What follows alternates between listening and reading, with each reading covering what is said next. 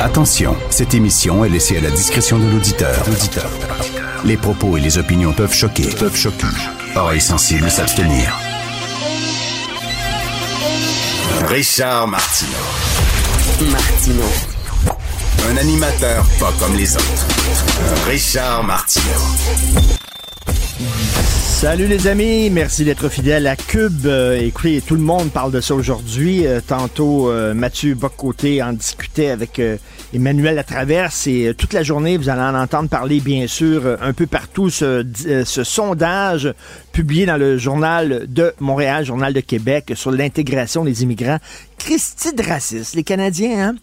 Méchante gang de racistes. Hein? Le Canada, c'est un pays hyper raciste. La prochaine fois que vous allez entendre un Canadien dire quoi que ce soit sur les Québécois en disant qu'on est fermé aux immigrants, en disant qu'on est raciste, qu'on est la honte du pays, J'espère que vous allez ressortir les résultats de ce sondage-là. Il faut garder ça dans son tiroir parce que c'est un sacré argument. Les Canadiens sont comme nous autres. Ils sont contre l'immigration massive. Le plan de Justin Trudeau, là, on va en accepter, on en va accepter, on va ouvrir les vannes. Mais les Canadiens disent non. Non à ça. Il est complètement déconnecté. 56% des Canadiens disent il faut accepter moins d'immigrants qu'on le fait présentement. 51% des Canadiens affirment que le Canada intègre mal ces immigrants. Donc, il y a des problèmes d'intégration des immigrants au sein, de la, au sein de la société canadienne. Imaginez, là, si on arrive avec les seuils euh, fixés par Ottawa, ça va être encore pire. 79% des Canadiens disent que l'immigration augmente la pénurie de logements. 59% des Canadiens disent que l'immigration augmente les délais dans le réseau de la santé. 52 euh, des Canadiens disent que l'immigration cause des problèmes dans le réseau de l'éducation et la plupart des Canadiens, ben, euh, ils, appuient euh, la politique de Pierre Poilievre et non celle de Justin Trudeau. Bref, là, c'est clair, là. On n'est pas vraiment une anomalie au sein du Canada. Tout le monde se dit, ben là, c'est bien beau l'immigration, c'est pas d'être contre l'immigration, mais l'immigration massive telle que voulue pour, des raisons strictement idéologiques par Justin Trudeau, ça ne passe pas. Alors, si Justin Trudeau, il chute dans les sondages, ben voilà, c'est là. Je pense que c'est assez clair. Est-ce qu'il va reculer? Est-ce qu'il est trop fier pour reculer? Euh, je ne sais pas, mais c'est certain qu'on va en discuter beaucoup aujourd'hui. Hier, je suis allé au Jésus, la salle du Jésus euh, à Montréal, parce que c'était la première d'un spectacle qui s'intitule Au grand mot, les grands discours, spectacle auquel a contribué mon ami, notre collaborateur ici à l'émission, Rémi Villemur. Euh, en fait, ce sont des extraits des plus grands discours, de certains, certains des plus grands discours dans l'histoire de l'humanité. Donc, bien sûr, ça se termine sur le discours J'ai un rêve, I have a dream de Martin Luther King, mais il y a le discours que Simone Veil avait prononcé en faveur de l'avortement, il y a le discours d'Albert Camus sur la menace nucléaire qui euh, menace l'humanité tout entière. Un discours d'Adolf Hitler. Euh, ça ne veut pas dire que les auteurs de ce euh, spectacle-là appuient Adolf Hitler, mais c'était un discours important parce que dans le, au début des années 30, il disait dans ce discours-là qu'il était pour l'extermination du peuple juif. On peut pas dire que on le savait pas. C'était clair et net dans le discours et un discours du général Patton, le général Patton, le discours qu'il a prononcé aux soldats la veille du débarquement, un discours incroyable, totalement hallucinant. Et il y a un discours de René Lévesque. Ben, il y a le discours aussi euh, de, du général de Gaulle, le fameux discours euh, du balcon de l'hôtel de ville, Vive le Québec, vive le Québec libre. Ma blonde et moi, on applaudissait comme des fous là. après ce discours-là. Et un discours de René Lévesque, René Lévesque a prononcé en octobre 1969 au Congrès du Parti québécois à Montréal. Et il dit, entre autres, dans ce discours-là, euh, c'est Marc Bellan, le comédien Marc Bellan qui, qui prononce ce discours. Ils sont quatre comédiens sur scène hein, qui euh, disent, euh, jouent, enfin, interprètent des extraits de ce discours-là, deux hommes, deux femmes. Et il dit, euh, il faut arrêter d'être une minorité perpétuellement inquiète de sa survivance. C'est un mot malade, ça, la survivance. On peut devenir un peuple qui est chez lui, qui est sûr de vivre, puis ça, ben, c'est normal. Il faut se donner les conditions essentielles de notre propre développement, dont la première, ben, c'est la responsabilité de nos propres instruments. Et là, René Lévesque dit dans un monde où 3 ou 4 millions de Danois sont parmi les peuples les plus prospères au monde, pourquoi 6 millions de Québécois et Québécoises ne pourraient pas vivre convenablement par eux-mêmes? Et quand on sera chez nous, comme une majorité qui est chez elle, comme un homme qui est dans sa maison, les autres vont nous respecter parce qu'on respecte les gens qui se décident. Il dit, on ferait l'indépendance, c'est pas contre personne, c'est juste pour nous. Bref, un très beau discours qu'il faut rappeler et, euh, il dit, entre autres, et ça c'est génial quand il parle de la langue, euh, il dit, euh, je suis écœuré de parler de la langue. OK? Ça, c'est en 1969. René Lévesque dit Je suis cœuré de parler de la langue. Ça n'a pas de sens de parler de la langue, de placoter autour de la langue qu'on parle. Dans une société normale, elle se parle toute seule, la langue. En 69, on placote encore autour de notre langue, on parle de notre langue. Mais comment ça se fait? Ça devrait tomber sous le sens. On est chez nous, on se fait servir dans notre langue. Puis les gens qui viennent chez nous, ben, il faut qu'ils parlent notre langue pour qu'on puisse se comprendre. Puis là, René Lévesque, il dit, comment ça fait qu'on parle autant de la langue? C'est pas normal. Il n'y a aucun peuple au monde qui parle autant de sa langue, puis qui doit défendre autant sa langue. Et euh, il, a, il, a, tout à fait raison. Bref, un très, très beau, euh, très beau spectacle. On va probablement en reparler euh, demain avec Rémi Villemur. Et en France, un stage de drag queen organisé pour les enfants de 11 ans. Là, je capote pas, je déchire pas ma chemise, je dis pas que c'est épouvantable, on est en train de groomer les jeunes pour en faire des gays puis des homosexuels, c'est pas ça. Mais tu sais, regardez là, c'est à Bordeaux, c'est financé par de l'argent public. C'est la maison des jeunes de Bordeaux qui, pendant les vacances scolaires, il y a toutes sortes de choses, des ateliers de robots, des animations de cirque il va avoir pour les gens de 11 ans un stage de drag queen, le stage de drag qui casse les codes.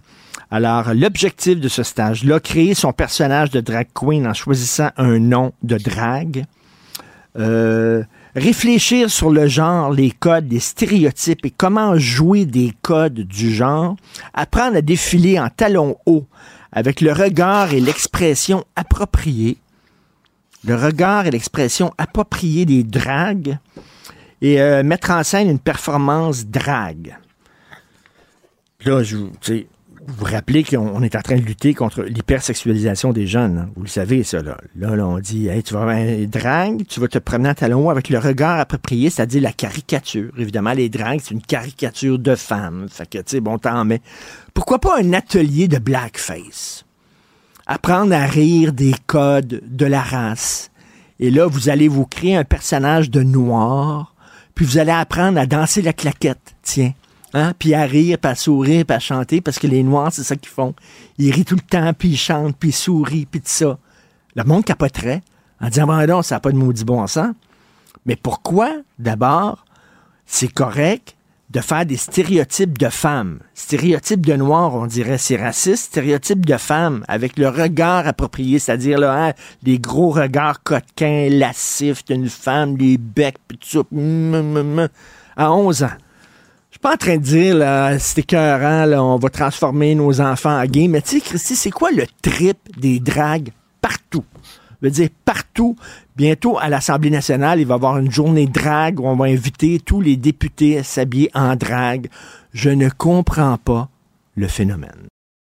On est en train de virer fou, là. Mathieu Bocoté. Les règles, c'est pour le citoyen ordinaire, la volaille consentante qu'on peut plumer en toutes circonstances. Ça, les règles, c'est pour ces gens. Richard Martineau. C'est la queue qui agite le chien maintenant. Aïe, aïe, aïe, aïe, aïe. C'est la même logique qui s'applique dans tout et on n'en sort pas. La rencontre Martineau. Mon cher Mathieu, je suis tellement fier d'Emmanuel Macron. Je suis tellement fier de la France qui a rendu hier hommage dans la cour des Invalides aux 42 victimes françaises de l'attaque terroriste du Hamas. Et il n'a pas mâché ses mots, le président de la République. Il dit c'est le plus grand massacre antisémite de notre siècle. C'est le seul pays au monde qui a organisé ce genre de cérémonie pour les victimes des attaques du 7 octobre. Qu'est-ce que tu en penses? Euh, je suis un peu moins généreux que toi dans mon appréciation, je crois. C'est-à-dire, il l'a fait bon, pour les victimes françaises de l'attaque du 7 octobre, faut pas l'oublier. C'est-à-dire, il y a beaucoup de Français qui sont morts à ce moment-là. Ensuite, euh, Emmanuel Macron a dit, euh, il a dénoncé le terrorisme. Avec raison. Mais le terrorisme n'est qu'un moyen. Il faut le nommer, ce terrorisme-là. Or, il a oublié un petit mot. Le terrorisme islamiste. Ah, ça, il l'a un peu oublié. Ah. Ensuite, ensuite, euh, il a tout à fait raison de parler d'un massacre anti-juif, de massacre antisémite. Moi, j'aurais aussi dit un pogrom, mais bon, imaginons, je, je le chicanerai pas sur ça. Mais là où euh, j'avais un malaise, j'en ai parlé hier soir sur CNews. Il a dit, c'est une phrase forte, 68 millions de Français sont endeuillés à cause de cela. Or, c'est faux. C'est triste à dire, mais Mm. c'est faux. Qu'est-ce qu'on a vu depuis le 7 octobre? C'est qu'une partie significative des communautés euh, issues euh, bon, du monde globalement arabo-musulman euh, ne sont pas j'utilise avec toutes les nuances, là, je, je mets pas tout le monde dans le même dans le même dans le même bocal, on comprend, mais une partie significative considère que les vraies victimes dans tout ça, ce sont euh, en fait, les Israéliens sont pas vraiment victimes. Les Israéliens étaient coupables et n'ont connu que finalement, euh, la haine répond à la haine. Dans leur esprit, les gens du Hamas sont pas des terroristes, ce sont des combattants de la liberté. Dans leur esprit, les, les, les Juifs qui sont morts, c'est peut-être triste, mais c'est inévitable pour une puissance occupante qui domine euh, dans cette région et qui pratiquerait même un génocide contre les Palestiniens. Et quand on fait des sondages en France, on voit qu'une partie significative de la communauté musulmane euh, s'identifie au Hamas, s'identifie, euh, n'a aucune compassion particulière pour ce qui s'est passé en Israël. Donc, quand Emmanuel Macron dit 68 millions de Français sont endeuillés, c'est faux. C'est tout simplement fait. C'est triste à dire. hein. Mmh, Donc, s'il avait dit, parce que je pensais à ça hier, ça m'a traversé l'esprit toute une partie de la journée, s'il avait dit la France est endeuillée, la formule aurait été forte. S'il avait dit la nation française est endeuillée, mais quand il dit 68 millions de Français, c'est pour donner l'illusion d'un consensus et d'une unité qui n'existe pas, qui n'existe plus. La France est un pays fracturé démographiquement, culturellement, euh, où une partie de la population s'identifie désormais à un autre ensemble civilisationnel que la civilisation occidentale, où une partie de la population se sent solidaire, non seulement des Palestiniens, mais de la forme actuelle du combat palestinien dans, sous la forme Hamas. Donc, son discours, j'aurais aimé qu'il soit vrai. C'est un Mais tu sais, tu que, tu sais. Mathieu, je, mais je- je te comprends parfaitement et j'entends ce que tu dis. Tu as tout à fait raison. Euh, mais tu sais que toute diplomatie sa part de mensonges polis. Est-ce que c'était le lieu? Est-ce que c'était euh, le, temps pour dire ça? Ben, la diplomatie, normalement, c'est avec des pays étrangers qu'on pratique ça, pas dans le sien. Or, c'est pour ça que je pense que... Dans, moi, je pense qu'il fallait faire cet hommage. Je pense que c'est un hommage nécessaire. Je pense tout cela.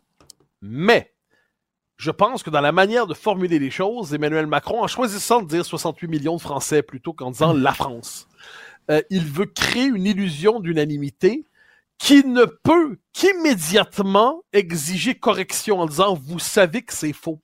Et je crois qu'il le dit parce qu'il sait que c'est faux.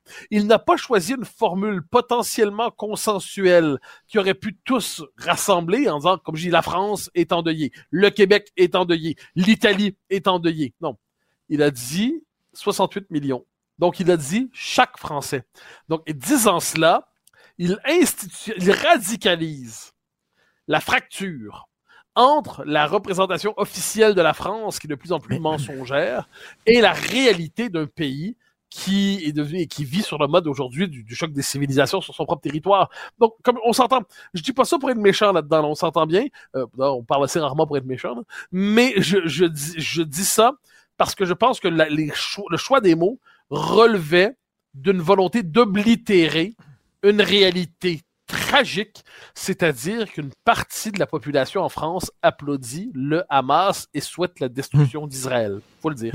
Très intéressant, très intéressant comme point de vue. Euh, écoute, je veux revenir euh, et je parlais tantôt d'un spectacle aux grands mots, les grands discours euh, auquel euh, notre ami commun Rémi Villemur a participé, là, des extraits de grands discours. Et euh, hier, il y avait un discours de René Lévesque magnifique et il y avait bien sûr le discours de l'hôtel de ville de, euh, du général de Gaulle. Euh, Sophie et moi, on applaudissait très très fort. C'était 50-50. Euh, on s'en parlait après ça avec des amis après euh, la pièce, les grands discours souverainistes sur la souveraineté. Il y avait une partie de la salle qui applaudissait à tout rompre et euh, l'autre partie silencieuse, ça va l'air du référendum de 1980. Et je parlais après la pièce à Marc Bellan, un des quatre comédiens qui interprètent ces discours-là, le grand Marc Bellan. Et on se disait, bien sûr, en France, tu es habitué de voir des politiciens, toi, avec des, des joutes oratoires extraordinaires, mais au Québec, quel est le dernier politicien qui parlait comme ça avec des discours là, magnifiques qui vient te chercher tout ça? Et je parlais de ça avec Marc Bellan. J'ai dit, ben, il y en a plus depuis des années, mais il dit, Ah, ben. quoi? Il dit, sais-tu quoi, Richard? C'est parce qu'on n'a plus de projet. On n'a plus de mais rêve. On n'a plus grands de grands projets. Mais les grands discours sont indissociables des grands contextes. Ce sont les grands contextes. Tu sais, tu peux pas faire un grand discours sur l'augmentation des frais de garderie de 7 à 9 à 10 à 15 dollars. C'est- comme ça, c'est la vie. Mais le- non, le, le dernier grand orateur, qui en plus était dans la tradition des grands orateurs canadiens, français ou québécois, euh, c'est Lucien Bouchard. euh, oui. en Ouais. 95. Euh, et, et là, c'est ce que je t'entendais, tu parlais d'un- euh, d'un discours de René Lévesque où il dit c'est pas normal de parler de langue. Bon, ça, c'est Ben un oui. discours. alors, je te fais la petite histoire de ça parce que c'est OK, intéressant. En, en, en 97, si je me trompe pas, ou en 2002, le Parti québécois sort une vidéo pour les 30 ans ou les 35 ans du de la euh, ouais, en fait, c'est donc en fait, j'ai pas la date exacte, mais je pense que c'est en- pour les 35 ans ou les 30 ans de la création du Parti québécois. Ils sortent une vidéo où on voit les discours de tous les chefs de tous les chefs du parti. Donc ça commence avec euh, Johnson, euh, Lévesque, ça poursuit avec Johnson, ça va avec Parizeau, Bouchard, puis ça se terminait avec Landry. Et dans cette vidéo, il y a notamment la vidéo de René Lévesque dont tu parles, avec ce discours exceptionnel, celui où il dit c'est pas normal de parler de la langue. Dans un pays normal, elle se parle tout seul, la langue. C'est dans ce même discours où il dit euh, il y a deux ministères de l'immigration au Canada. Un à Ottawa pour nous noyer, puis un à Québec pour enregistrer la noyade. Après Oh. ça, tu passes au discours. Hein, t'as René Lévesque, hein, il pas un grand méchant. Après ça, tu passes à Pierre-Marc Johnson. Là, c'est les années sombres du, du Québec complètement battu. C'est après le premier référendum.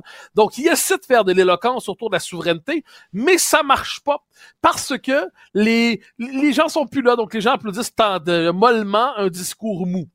Après ça, c'est Parizeau. C'est après l'élection de 94. Et là, Parizeau, dans son discours, dit euh, avec cette célèbre phrase que je pense que c'est Jean-François Lisée qui lui avait écrit pour lui, euh, que l'on soit devenu souverainiste en 1960, en 1967, en 1977, en 1990 ou en 1994 ne change absolument rien, que le dernier entré laisse la porte ouverte, s'il vous plaît.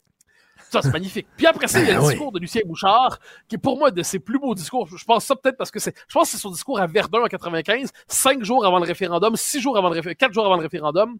Et là, c'est là qu'il y a cette, euh, puis c'est, magnifique. Tu vois la foule qui, qui, qui, qui est habitée par le pays, qui, qui pourrait naître dans quelques jours si on s'y met.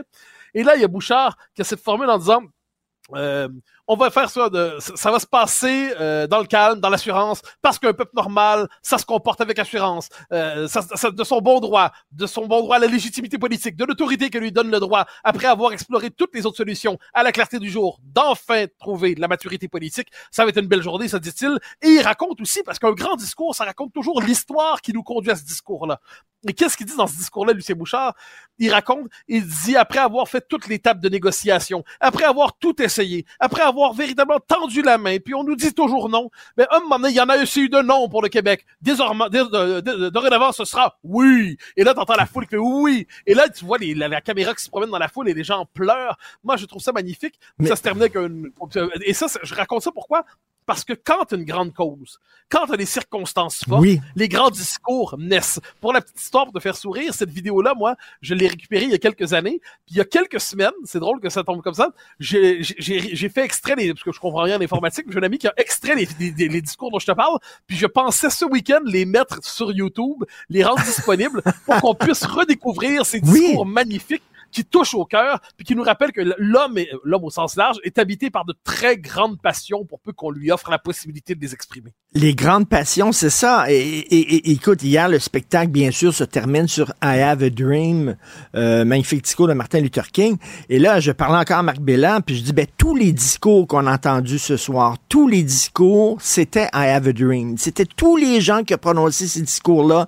Euh, euh, Simone Veil, c'était Je rêve, j'ai un rêve, c'est que l'avortement soit euh, permis. Euh, Albert Camus, j'ai un rêve, c'est qu'on en finisse avec les menaces nucléaires, etc. Ils avaient tous des rêves. Où sont nos rêves présentement? Et Comme tu dis, là, augmenter euh, le pourcentage des points d'impôt, euh, bon, c'est pas un rêve, ça. On est, on est maintenant avec des gestionnaires et plus avec des visionnaires. Mais moi, je crois, ben ça, que tu connais mes convictions euh, profondes en la matière. Moi, je crois qu'on est contemporain d'une renaissance de la question nationale au Québec. Et cette question-là suscite les vocations les plus nobles. Euh, tu sais, moi, moi, je vois tout le monde cherche à comprendre le succès de Paul Saint-Pierre Plamondon en politique. Puis là, on y va, genre, c'est Mm. sa- c'est sa pédagogie, c'est sa manière de sourire. hein, c'est ben, un moment donné, prenez pour sérieux l'hypothèse que le fait que cet, homme qui a un vrai talent, mais qui s'est un temps cherché. Hein. Paul Saint-Pierre, pendant un moment, on, savait qu'il voulait faire la politique. Puis il s'était lancé, puis il était les orphelins politiques, puis après ça. Puis à un moment donné, il a trouvé dans la cause nationale la, cause qui le grandit et qu'il grandit lui-même. Je pense que c'est assez intéressant. Donc à un moment donné, son succès, c'est aussi parce que c'est la rencontre entre un homme et un idéal fort. Mais ça, c'est vrai pour d'autres. Monsieur Parizeau, il est devenu, il est passé de technocrate à politique en embrassant la cause nationale. Et si, et donc moi, à un moment donné, il faut comprendre que les grandes causes, sauver son pays, Mais- le- lui permettre d'éviter la disparition, d'accéder à la liberté. Puis moi, je t'avouerai, parce que moi, ça, on a toutes ces petites passions dans la vie. J'ai dû regarder euh, 3 milliards de fois le discours, par exemple, repris dans le film Michael Collins, où on voit Michael Collins haranguer la foule au moment de sa sortie de prison euh, en 1917, si je me trompe pas, au début de ce qui sera la guerre d'indépendance d'Irlande. Et c'est un discours, alors, c'est joué par Liam Neeson, mais c'est une scène Oui. historique, c'est exceptionnel, hein, où il dit, euh, c'est- l'appel à l'indépendance, nous ne voulons nous soumettre à nulle autre institution que les nôtres, et je vois mes amis de la police royale irlandaise qui voudraient m'arrêter, me tuer, que sais-je, mais s'ils me font taire, qui prendra ma place? Et là, toute la foule, nous tous! Et de la même Mais- manière, c'est ça, dans, dans les années-lumière, la, la Révolution française, le discours de François Cluzet, qui joue le rôle de, de, de euh, et qui fait son discours, et là, c'est l'appel. Le grand discours, c'est un appel. Mais pour lancer un appel, il faut avoir quelque chose, il faut avoir un message qui nous emporte. Mais- Puis ça, c'est la part manquante de l'époque. Et Sophie et moi, on regardait ça hier, puis on disait, il faut retourner voir ce spectacle-là avec notre fils qui a 15 ans, parce que, tu sais, les jeunes ont pas entendu les discours de René Lévesque. D'ailleurs, c'est bien que tu veuilles mettre des extraits. Ils ont pas entendu ces discours-là. Puis, tu sais, quand les, les souverainistes disent, il faut refaire une éducation, puis reparler Ouais. d'indépendance, puis tout ça, moi, je suis là, tabarnouche, je reparler d'indépendance. Oui, mais c'est parce que j'ai un certain âge. Les jeunes n'ont pas entendu ça. Et j'aimerais voir des jeunes écouter les grands discours de René Lévesque. Qui, qui, qui... Ah, tu sais, il parlait pas avec des mots compliqués. C'était hyper simple. là. Mais il disait, est-ce Ah, qu'on peut être, est-ce qu'on peut être chez nous comme un pays normal, comme un peuple normal? Ouais, avec même des formules de notre temps, comme un homme est maître en sa maison. Ça, on dirait Exactement. mais, mais, mais non, c'est moi, je, moi, je, je pense là-dessus. c'est le, décalage entre le- l'intellectuel ou le militant puis le commun et mortel. Euh, c'est pas un décalage de, de, de, de meilleur ou pire. C'est que nous, ça nous habite tout le temps. Dire, moi, il n'y a pas une journée où ces questions-là m'habitent pas, me transportent pas. Il n'y a pas une journée où je pense pas à ça d'une manière ou de l'autre. Et là, tu rencontres des gens qui, ont, qui pensent pas à ça tout le temps. C'est bizarre. C'est moi, quelqu'un qui pense pas tous les jours à la question de l'indépendance du Québec. C'est vraiment un weirdo. Bon, ça se peut que pour lui, ce soit moi le weirdo. Mais au final, je pense que ces grands discours-là touchent à ce qu'on appelle l'inconscient collectif. Ça habite une part de nous. Ça peut se réveiller si on cherche à le réveiller. Et, et Mathieu, ça serait quoi le dernier rêve au Québec? C'est quoi le, le, le, le- le seul rêve? Et puis c'est ça. C'est celui-là. C'est de partir. Puis là, là, on a, eu, on a eu un gouvernement, on a eu un gouvernement majoritaire, là, hyper majoritaire, qui est allé poliment cogner à la porte d'Ottawa, puis il s'est fait dire fuck you. Je pense que c'est assez clair comme situation, là. Regarde, moi, moi je, je- je suis habité par ces quatre mots. Vive le Québec libre. Et qu'est-ce que je vois là-dedans? Ben, Je pense que on, arrive à un moment de l'histoire où on va renouer avec cette évidence, J'espère, j'espère, Mathieu. Et, et nous gagnerons, je crois. À demain, Mathieu. Je te laisse là-dessus. Salut. Martino. Des fois, quand on se sent contrarié, ben c'est peut-être parce qu'il touche à quelque chose. Ben c'est peut-être parce qu'il touche à quelque chose. Cube Radio. En direct à LCN. 30, c'est l'heure d'aller rejoindre Richard Martineau à Cube Radio. Salut Richard. Salut Jean-François. Daniel Smith, la première ministre de l'Alberta, s'est fait photographier en train de boire un Canada Dry, hein, un ginger ale avec une paille en plastique. hein. Euh, c'est un peu de la provocation parce qu'on veut bannir le plastique. Puis elle a dit, regarde, je m'en fous, je Ouais. bois avec une, une paille de plastique. Et là, le ministre de l'Environnement, euh, Stephen Guilbeault, a dit, c'est épouvantable, ça n'a pas de sens. J'aimerais rappeler à M. Guilbeault qu'il s'est montré solidaire avec l'achat du pipeline Trans Mountain, qu'il avait tant décrié. Il a donné le feu vert au plus gros projet d'exploitation pétrolier extra-côtier de l'histoire de Terre-Neuve, le projet B du Nord, avec un- une plateforme de forage en plein milieu de la mer.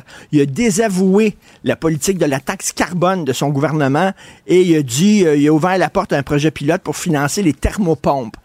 Pas mal pire qu'une paille en plastique, ça. Pas mal pire qu'une simple paille. Alors voilà, lui, il a vu justement la paille dans l'œil de Mme Oh. Smith et pas la poutre dans son œil à lui. Oh, Belle brum, façon. brum. Référence biblique ce matin, vraiment. Hey, hey, Richard, euh, on a beaucoup parlé de Denis Coderre. Euh, C'est sûr qu'il va se lancer. Là. Reste juste à savoir quand il va l'annoncer dans la course à la direction du Parti libéral euh, du Québec. On a vu ce- qu'il y aurait un effet Coderre dans les sondages pour le PLQ. Mais quand on parle de candidat du renouveau, tu as des doutes. Ben, il se présente un peu comme ça, le candidat du renouveau. Puis c'est vrai, il a, il a- parlé hier à des journalistes, puis euh, il a dit des choses que j'ai jamais entendues de ma vie. Il a dit, moi, je suis tanné des chicanes constitutionnelles. Oh. Ça, c'est nouveau. Jamais entendu parler de rafraîchissant. Il a ouvert la fenêtre, un vent d'air frais. Personne n'osait. J'aimerais rappeler, j'aimerais rappeler à M. Coderre que le gouvernement actuel de la CAQ élu depuis six ans, ben c'est ça qu'il disait. Là. On est tanné des chicanes constitutionnelles, puis on va aller négocier de nouveaux pouvoirs avec Ottawa, puis tout ça. Tu sais, moi, je suis tanné de l'hiver. Je suis tanné de l'hiver, mais l'hiver est là. Puis il va y avoir un hiver chaque année. T'as beau dire, je suis tanné de l'hiver. L'existence même du Québec au sein du Canada fait qu'il va y avoir des chicanes constitutionnelles. La loi 96 va être euh, contestée par le Canada. La loi 21 va être contestée. Le Canada veut enlever la clause dérogatoire qui nous permet justement de ne pas nous soumettre à la Charte des droits et libertés. Et ils sont là, les chicanes constitutionnelles. T'as beau dire, moi, j'ai ça. Je sais bien, j'ai ça, moi aussi. Mais ils sont là. Il va faire quoi? Est-ce qu'il va aller chercher de nouveaux pouvoirs? On a eu un gouvernement majoritaire, majoritaire, là, qui est allé à Ottawa de façon polie, cogné à la porte et avec le petit chapeau dans la main, là, euh, comme le chat botté, là, puis qui a dit, s'il vous plaît, pouvez-vous nous donner des nouveaux pouvoirs? Puis s'est fait dire non. Monsieur Coderre va dire, il va dire quoi? On sait pas. Mais il dit, moi, je suis capitaine Canada. Moi, au sein du Canada, je vais, euh, je vais changer les choses. On verra. Mais le candidat du renouveau, c'est un vieux discours, point final. Alors, euh, sous Coderre, on le voit, hein, ça serait à 21% pour Ouais. le Parti libéral du Québec. Euh, J'ai eu un peu peur quand tu as dit c'est un vieux. Je pensais que tu retomberais dans le vieux chausson d'hier matin. Mais non, on va pas là. Non, On va non, pas là. On en a parlé. Oh non, qu'on va pas là. C'est réglé ce dossier-là. Parlons des jeunes maintenant. Euh, les écoles, ça, c'est un débat de société. Est-ce que les écoles devraient être ouvertes? La fameuse journée de l'éclipse solaire qui s'en vient qu'au mois d'avril. le 8 avril, éclipse solaire, puis il y a des écoles qui vont fermer. Une fois par année, je vais à l'oratoire allumer un lampion, remercier le ciel d'avoir vécu ma jeunesse dans les années 60 et les années 70. Je partais le matin à 10 heures à vélo. Je revenais à 5 heures. Ma mère savait pas où j'étais. Elle appelait Madame Beauchesne, où c'est qui Richard, je pense qu'il est chez Madame Desmarais. Elle appelait Madame Desmarais, où c'est qui Richard, je pense qu'il est chez Madame Lamort. Elle appelait Madame Lamort, où c'est qui Richard, dit, il est en dessous de la galerie en train de jouer au docteur avec la voisine. Elle dit, OK, quand il aurait fini, il peut-tu venir à la maison? Je construisais des arbalètes avec un élastique et une épingle à linge. Tu te souviens? On faisait des bazookas avec des canettes de coke vide Ah, et de l'essence à briquet. Oui, on mettait le feu à l'essence à briquet. J'ai joué au plus grand jeu jamais conçu par l'histoire de l'humanité, la bouteille.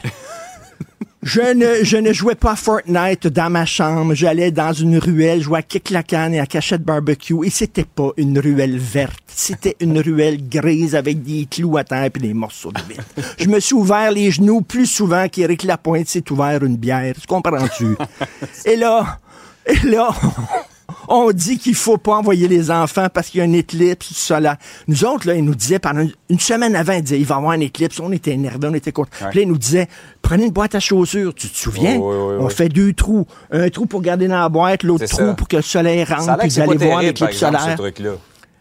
C'était pas terrible. Il y avait un autre truc, c'est que prenez les négatifs. là, quand vous allez chez Direct Film faire développer vos films à l'époque, ils vous donnent des négatifs. Prenez trois, quatre négatifs, mettez un par-dessus l'autre, puis regardez. Puis là, là, on faisait ça à l'école avec... la- Là, c'est comme non, ça n'a pas de bon sens. faut que les enfants restent chez eux, terrés dans le sous-sol devant leurs jeux vidéo parce que c'est tellement dangereux, une éclipse solaire. Ah, s'il vous plaît, merci d'être né en 1961 et d'avoir passé ma jeunesse des années 60 et des années 70. Je plains les jeunes d'aujourd'hui. Moi, je vais te faire une confession, Richard. Quand j'étais jeune, j'ai joué à la guerre avec des armes. Jouer. Oh mon Dieu! Évidemment. Non, c'est épouvantable. C'est épouvantable. Aux cowboys et aux Indiens, ben, on n'en parle même pas. là. C'est OK. On rentre pas là-dedans. Hey, Richard, passe une belle Non. journée. Martino. Pour l'instant, nos avocats nous disent que tout est beau. On voyait que les Américains devaient marcher sur leur fierté et leurs principes. Une liberté de penser. Mais il le fait d'une façon particulièrement grossière et maladroite. Une force internationale. Et même, on va plus loin. Luc la liberté. Alors, tu veux me parler, bien sûr, de Donald. Alors, euh, quoi, des, des bonnes nouvelles pour Donald Trump, Luc? Après, de tous les dossiers pour lesquels Donald Trump a à s'inquiéter ou a à faire appel à ses nombreux avocats, celui, la cause qui débute ce matin devant la Cour suprême, il a, je crois, de bonnes chances de s'en sortir. Pour le bénéfice des téléspectateurs, téléspectatrices, donc, aujourd'hui, la Cour suprême commence à entendre, pardon, les argumentaires de ceux qui disent euh, on, on a, comme dans le cas du Colorado, retiré Donald Trump de nos listes électorales, pas de nos listes, mais des candidatures, parce que Donald Trump a participé à une insurrection. Et selon la section 3 du 14e amendement, quiconque a participé à une insurrection euh, ne devrait pas être là ne devrait plus avoir le droit de briguer les suffrages. Euh, bien sûr, il y a ceux qui, euh, il y a donc les partisans de Donald Trump qui répondent à ça. Et c'est ce qu'on va entendre aujourd'hui de la, de la bouche des avocats de M. Trump, ce qu'ils allèguent, eux. Et là où je pense que Donald Trump a des chances, un, c'est que le dossier, il est explosif. On a, à partir d'aujourd'hui, si on est les neuf juges de la Cour suprême, entre les mains, potentiellement, le sort de l'élection 2024. Wow. S'il fallait qu'on s'il fallait qu'on tranche pour exclure Donald Trump, euh, écoute, on imagine le, le, le, le brouhaha et, et le brasse camarade. Même chose si on le maintient en passant. Il y a bien des gens qui disent on l'a vu faire, ce gars-là, le 6 janvier 2021.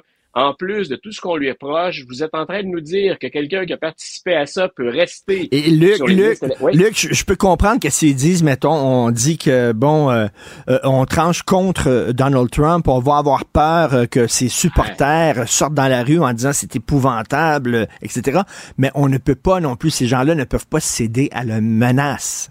Ils doivent Non, prendre voilà, euh, une décision basée sur la Constitution, là. Et des deux, et des deux côtés, parce qu'il y a plein de gens qui disent, écoutez, c'est- la valeur et le sort de notre démocratie qui est en jeu.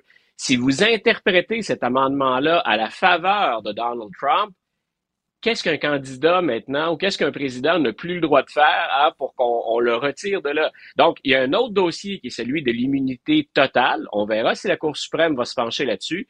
Mais aujourd'hui, c'est, faut le rappeler, un amendement voté pour empêcher les anciens sécessionnistes, hein, les gens du Sud, c'était pour empêcher ces gens-là d'accéder à des fonctions électives. Mais là, on a dit, écoutez, euh, on l'a rédigé. Si vous interprétez ça au sens de la, section 3 de l'article 14, il n'y a pas d'affaire là. Il y a deux portes de sortie pour la Cour suprême. Si jamais on dit, euh, et, et- et il y a un facteur humain, là, ça a beau être des juristes, ils sont tous, toutes compétents, compétentes. On sait très bien qu'on a une patate chaude entre les mains. Il y a deux choses à surveiller aujourd'hui, à mon avis, puis dans les prochains jours. Un, jamais dans les fonctions dont on est exclu si on a participé à une insurrection, on ne fait mention de la présidence. Vice-président, sénateur, représentant à la Chambre des représentants. La seule référence qu'il y aurait au rôle d'un président, c'est si on est un officier de l'État. Euh, il y a un jugement qui a été rendu il y a deux jours dans lequel on parlait du président comme d'un officier de l'État. Est-ce que la Cour suprême va s'inspirer de ça? Mais donc, les avocats de Donald Trump vont miser là-dessus. C'est, écoutez, il n'y a rien qui mentionne le rôle du président là-dedans. Et l'autre chose sur laquelle également on peut faire du kilométrage et qui est une porte de sortie, je pense que Donald Trump mise plus là-dessus, c'est a-t-il bel et bien participé à une insurrection? Donc, euh, les avocats de Trump vont dire, on ne l'a pas jugé pour ça faut savoir que le Colorado et le Maine n'avaient pas besoin, ce sont les deux États concernés, le Colorado, le Colorado d'abord, mais le Maine aussi. Les deux États concernés avaient des faits, on dit c'est une insurrection. Euh, maintenant, euh, c'est intéressant de voir aussi la lutte entre les cours des États, les cours suprêmes des États et la Cour suprême des États-Unis. Mais ça peut être, donc il y a deux portes de sortie, grosso modo. Est-ce que ça concerne le président d'après la lecture qu'on fait de l'amendement de la section 3? Et est-ce que Donald Trump a bel et bien participé, encouragé ou protégé des insurrectionnistes? Et on sait qu'il y en a eu. Il y a au moins 10 personnes qui ont été condamnées pour complot séditieux. Donc, ceux qui disent ce n'est pas une insurrection, les tribunaux ont déjà tranché là-dessus. Reste à savoir si Trump a Oui, c'est une insurrection, mais là, est-ce qu'il l'a encouragé? Là, on va analyser chaque mot qu'il a dit en disant est-ce que c'était un encouragement? Parce que, bon, il est bizarre, Donald Trump, mais j'imagine il est pas aussi fou qu'on pense. J'imagine qu'il a fait attention pour marcher sur la ligne. Et lorsqu'il a dit aux gens qui ont fait une insurrection au Capitole, mettez-vous en réserve de de, de la République ou je sais pas trop quoi, là. Est-ce que c'est un encouragement ou pas? C'est pas évident. Mais quand je disais, il a fait attention aux mots qu'il utilisait, il a marché sur la ligne, tu regardé un peu dans les airs, mon cher Luc. Qu'est-ce que tu voulais dire? je suis pas certain que. Je suis pas certain à quel point, je peux pas te confirmer que lui a fait attention aux mots. C'est comme pas dans sa nature. Euh, mais les avocats font très attention. Et quand le dis aux gens, fight like hell, c'est une des déclarations qu'on a. Là. On, on l'a entendu dire ça. Fight like hell, ça peut être pris comme un symbole aussi. On fait ça à chaque élection aux États-Unis. On se bat, hein? On, pense ben pas qu'on va se battre physiquement, mais ben c'est fight like hell, hein? Puis c'est reprenez le pouvoir. Mais ça peut être des figures de style. Les avocats de Trump peuvent jouer là-dessus.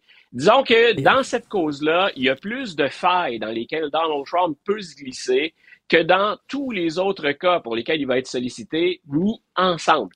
Si j'avais une prédiction à te faire, Donald Trump va survivre cette fois-là. Mais écoute, euh, je lisais encore, ça, fait une semaine que je lis des interprétations d'historiens et de constitutionnalistes, et ils arrivent à quelle conclusion?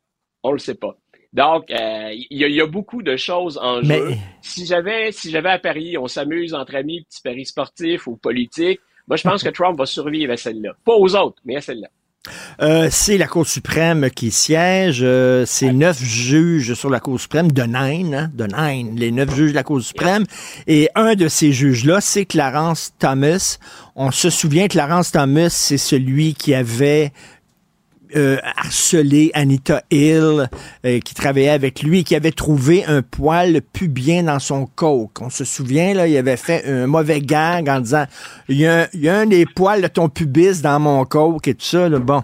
Alors lui, il a été finalement confirmé. Il est, juge à la Cour suprême et les démocrates, est-ce que ils veulent essayer de le, de le, récuser, de le faire récuser, de, là, de le faire sortir. Euh, pourquoi? Qu'est-ce qu'il a fait? Voilà. Je me souviens très bien d'ailleurs de l'anecdote à laquelle c'est fou ce qu'on est appelé à couvrir hein, en politique américaine. On touche à tout. C'est universel. Euh, qui, qui va boire son coke de la même façon maintenant. Donc, euh, ce qu'on ce qu'on reproche au juge Thomas, c'est une longue série de controverses. Il faut savoir qu'à la Cour suprême, les règles d'éthique étaient très larges. Dans ce domaine, comme dans bien d'autres, on faisait confiance dans le système américain à la dignité, la moralité, l'éthique des personnes qui vont siéger là. Maintenant, euh, Clarence Thomas a de très, très nombreux amis républicains, donateurs républicains, des gens riches, qui lui ont fait toutes sortes de cadeaux, qui l'invitent. Il semble être un excellent compagnon de voyage parce qu'on l'invite régulièrement. Mais il y a plus que ça pour les démocrates. Si on parle du 6 janvier 2021 et qu'on parle d'une insurrection, l'épouse du juge Thomas faisait partie des gens qui étaient au Capitole et qui les encourageait à renverser le résultat du vote. Le fameux stop de style, euh, arrêter le vol. Ginny Thomas, qui est une lobbyiste et qui est une conservatrice, a participé à ça. Donc là, les démocrates disent, écoutez, on veut bien que vous soyez deux personnes distinctes, séparées. Comment le juge Thomas peut-il nous assurer qu'il va protéger la Constitution quand sa femme, de l'autre côté, encourageait des manifestants à ne pas respecter cette même Constitution? Je ne pense, je ne pense pas que le juge Ben, Thomas plie devant ça. Mais écoute, s'il devait se récuser, ne pas être là, ça laisse huit juges. Où est le, le, le suspense? Pas impossible qu'on arrive à un résultat de 4 contre 4. Il y a trois progressistes et les trois progressistes, on présume qu'ils vont, sous le, qu'ils vont supporter la version selon laquelle Donald Trump ne devrait pas se présenter. Il y a le juge en chef de la Cour suprême qui, lui, souvent, euh, c'est celui qui étonne, c'est celui dont on attend le vote. Les autres sont très conservateurs. Le juge en chef, le juge Roberts, lui, ça lui arrive de voter avec les progressistes à l'occasion. Qu'est-ce qu'il va faire dans ce dossier-là? Ce serait une autre façon pour la Cour suprême, entre guillemets, en termes de football. Le Super Bowl approche. Ce serait une autre manière de botter en touche. Donc, de, de se débarrasser du ballon pour, euh, pour avoir Mais, un mais attends, attends une minute, là. La, la femme de Clarence Thomas a participé, était, était là pendant l'insurrection contre le. Ouais. Tu te gardes une petite gêne. Ton mari siège sur la Cour suprême. C'est qu'elle foutait là? Exactement. Écoute, ça a forcé la Cour suprême à se redonner, à favoriser une réflexion et à se redonner de nouvelles règles d'éthique. C'est pas normal que le juge Thomas parte autant, aussi souvent en voyage avec des gens qui contribuent à la caisse du Parti républicain. C'est pas normal qu'il ait pas eu à, Ah. à payer pour son VR. Il adore le VR, semble-t-il. Il est toujours sur la route quand il ne siège pas. Un, un truc à 250 000 dollars pour lequel il n'a pas eu à payer. Euh, des vacances en Alaska, des croisières. Ça, c'est pas normal d'un côté. Il a le droit d'avoir des amis, mais euh, on devine que l'amitié est particulièrement forte dans ce cas-ci et qu'elle s'accompagne de, de, de très généreux cadeaux. Je suis ton ami, Richard. Euh, Pas certain qu'on va partir en Alaska demain matin tous les deux. Peut-être pas mes frais en tout cas. Donc, euh, et de l'autre euh, et de l'autre côté, ben quand votre épouse est une lobbyiste conservatrice, elle a le droit de gagner sa vie. Mais là, on va au-delà de ça. Elle fait plus qu'un travail de lobbyiste. Elle est donc à appuyer des gens qui disent la transition pacifique du pouvoir, la certification des résultats, qui habituellement est une formalité. Moi, je vous encourage à ne pas respecter ça, à arrêter le vol. Et, et ça pose un problème éthique sérieux. Peu importe qu'on y croit ou pas, la question se pose et ça a valu à la Cour suprême une révision de ses règles d'éthique. Écoute, rapidement, deux minutes, euh, c'est le temps qu'il nous reste, Luc. Tucker Carlson qui va interviewer Poutine. Euh, se- selon toi, là, pour avoir une entrevue avec Poutine, il faut que tes questions soient validées euh, de l'autre côté. Je m'excuse, mais tu sais, il ira pas là faire une entrevue comme ça. Là. Richard, je te pose une question, je pense que tu sais la réponse. Combien de journalistes occidentaux ont eu accès à Vladimir Poutine depuis l'invasion de l'Ukraine? Oui. Aucun. Boum. Aucun. Donc, on imagine déjà que Hey. euh, Tucker Carlson a dû montrer patte blanche euh, avant d'accéder à Vladimir Poutine et que l'entrevue est littéralement plantée. Surtout quand on sait que euh, Tucker Carlson a fait la promotion de Vladimir Poutine, de la Russie. Il est contre l'aide à l'Ukraine et il, a- il a fait cette annonce sur X, sur le réseau de- d'Elon Musk. Donc, et, et il a dit, justement, je vais être là pour vous donner la vérité je te laisserai en disant, c'est celui qui est grandement responsable du fait que Fox News a dû verser plus de 800 millions de dollars en dédommagement, une, une somme record, en dédommagement pour des mensonges proférés en ondes, entre autres par Tucker Carlson. Donc, écoute, je serai, Écoute. je serai probablement, je serai probablement à l'écoute, c'est un phénomène. Mais je vais peut-être prendre une deuxième source d'information sur ce que pense Vladimir Poutine de l'invasion en Ukraine. Écoute, je pensais que le pire était atteint avec les entrevues d'Oliver Stone et Poutine, mais là, je pense que ça va être pire encore avec euh, Tucker Carlson. Merci, Luc. À demain. Salut, Luc. Bonne fin de journée, Richard. Richard Martineau. Les commentaires haineux prennent certains animateurs. Martineau s'en régale. Concernant les écoles qui veulent fermer pendant l'éclipse solaire, on a eu beaucoup de réactions quand même sur l'envolée très divertissante de Richard pendant son segment LCN. On a reçu beaucoup de yes, vive les Oui, années 60. oui. C'était la belle époque.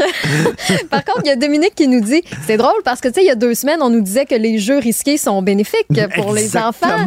Puis là, whoop, on les envoie à la maison euh, dès, dès que quelque chose arrive. Tout à fait d'accord Ouais. avec Dominique. Tout à fait. Euh, Philippe, lui, nous a texté. C'est dommage parce que ça aurait vraiment pu être une belle activité scolaire à faire avec les enfants. Tu sais, expliquer c'est quoi, qu'est-ce que ça fait, pourquoi ça prend des lunettes. Euh, sais, tout le tralala. On peut recevoir aussi des, des conférenciers sur le, su- sur le sujet. Ou je pense aussi au planétarium.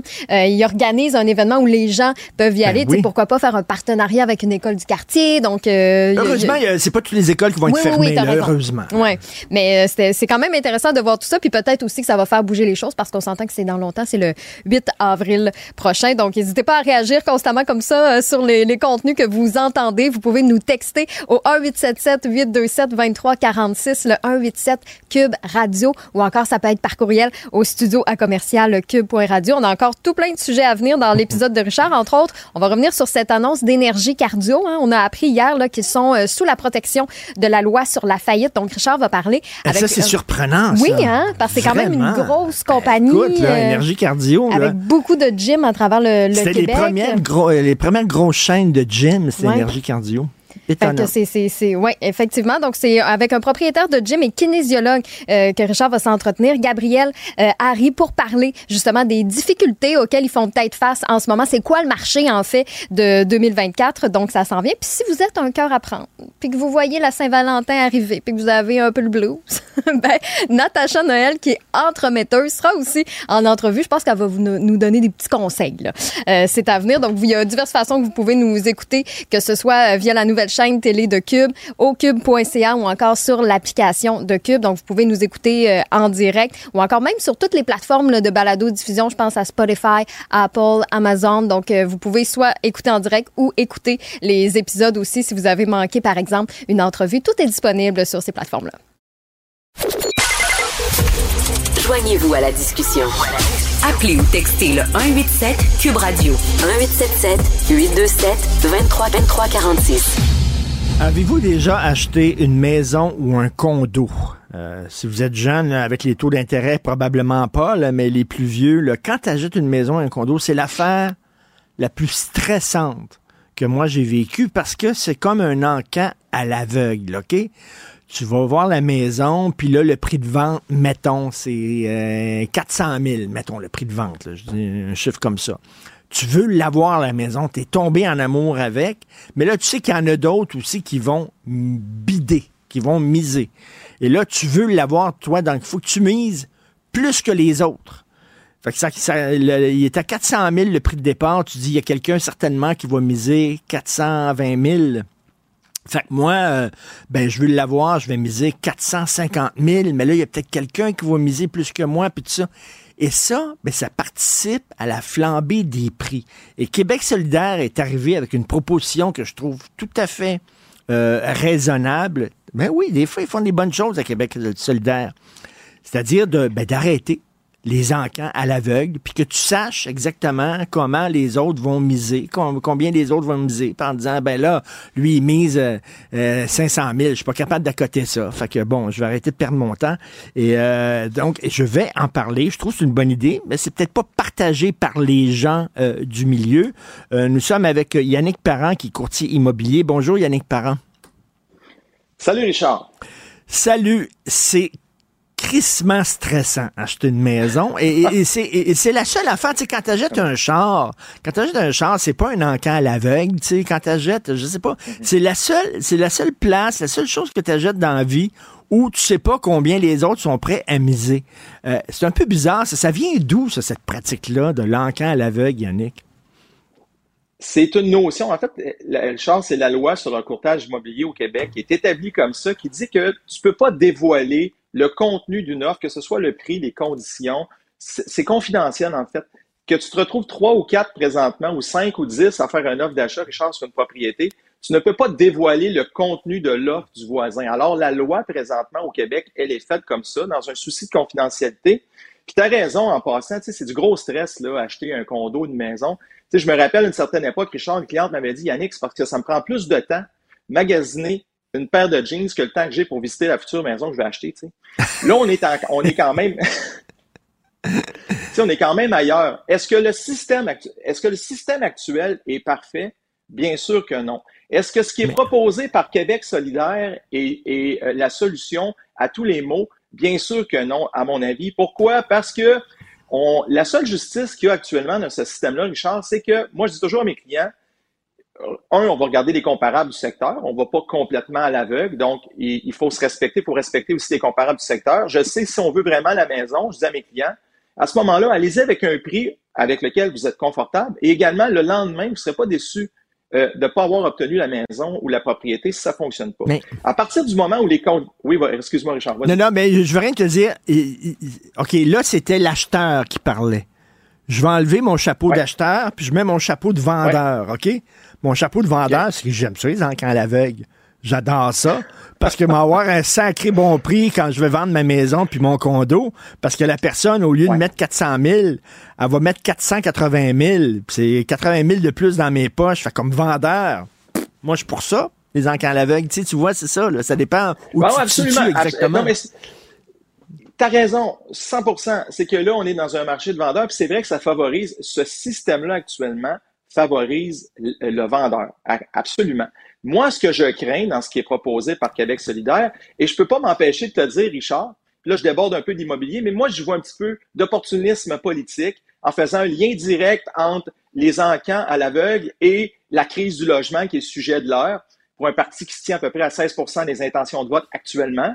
Ça ne réglera pas la crise du logement que mais la flambée des prix. Mais la flambée des prix, par contre. Regarde, Richard, je vais te donner un exemple, OK? Euh, écoute, euh, Richard, t'offres combien pour cette maison-là, toi? Ben, moi, Yannick, écoute, avec le budget, le budget que j'ai, puis mon salaire, là, euh, je vais offrir, je fais attention à ce que je dis, Richard, je vais offrir 500 000 pour cette maison-là. OK, parfait. Ben, moi, Richard, je vais offrir 600 000 Ouais, mais écoute, Richard, toi, tu as, mis une condition d'inspection. Moi, je pense que je vais enlever ma condition d'inspection pour gagner la. Comprends-tu? Puis là, il y en a un autre qui a mis un test de périte. Ben, moi, je n'en mettrai pas de test de périte dans mon offre. Comme ça, je vais être sûr d'avoir la maison.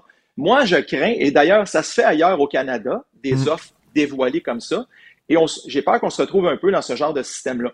Est-ce qu'il y a place à l'amélioration? Je me répète, je pense que oui. Et là, je te donne un exemple. On a entendu parler récemment hein, de ce qui s'est passé avec des offres, en fait, bidons qui n'existaient pas.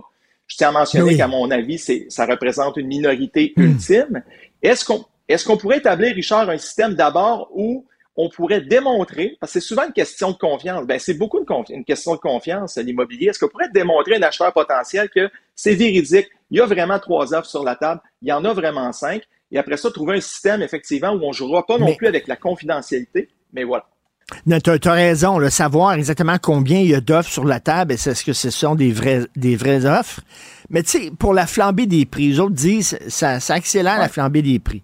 Moi, mettons, on est deux, OK, sur l'achat d'une maison, à bider, là, on est deux. Puis je mets la maison à 400 000. Moi, je veux absolument l'avoir. Puis je veux pas que ce soit l'autre qui l'ait, mais je sais pas comment lui il a bidé. Fait moi, là, je dis, ah, moi, étirer un peu, là, puis moi, mettre, là, 460 000, parce que j'aveux absolument. Mm-hmm. Et lui, son offre, seulement, c'était 430 000 ben, j'ai mis 30 000 pièces de trop, Christy. si j'avais mis 435 000, je l'aurais eu. tu comprends? Fait que là, la maison, j'ai mis 30 000 pièces de trop. Si j'avais su que lui, c'était 430 000, j'aurais mis 435 000 et non 460 000. Tu comprends? Donc, ça participe à la flambée des prix.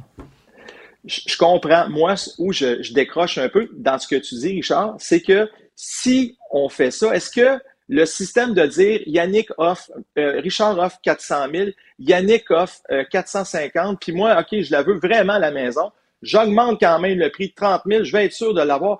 Est-ce que au final, cette même propriété-là va être payée moins cher par l'acheteur? Peut-être que oui, mais peut-être que non non plus. Et là, on va jouer, comme je disais tantôt, sur des conditions. Richard, toi, il faut que tu vendes une maison pour acheter cette propriété-là. Puis moi, je suis au courant de ça.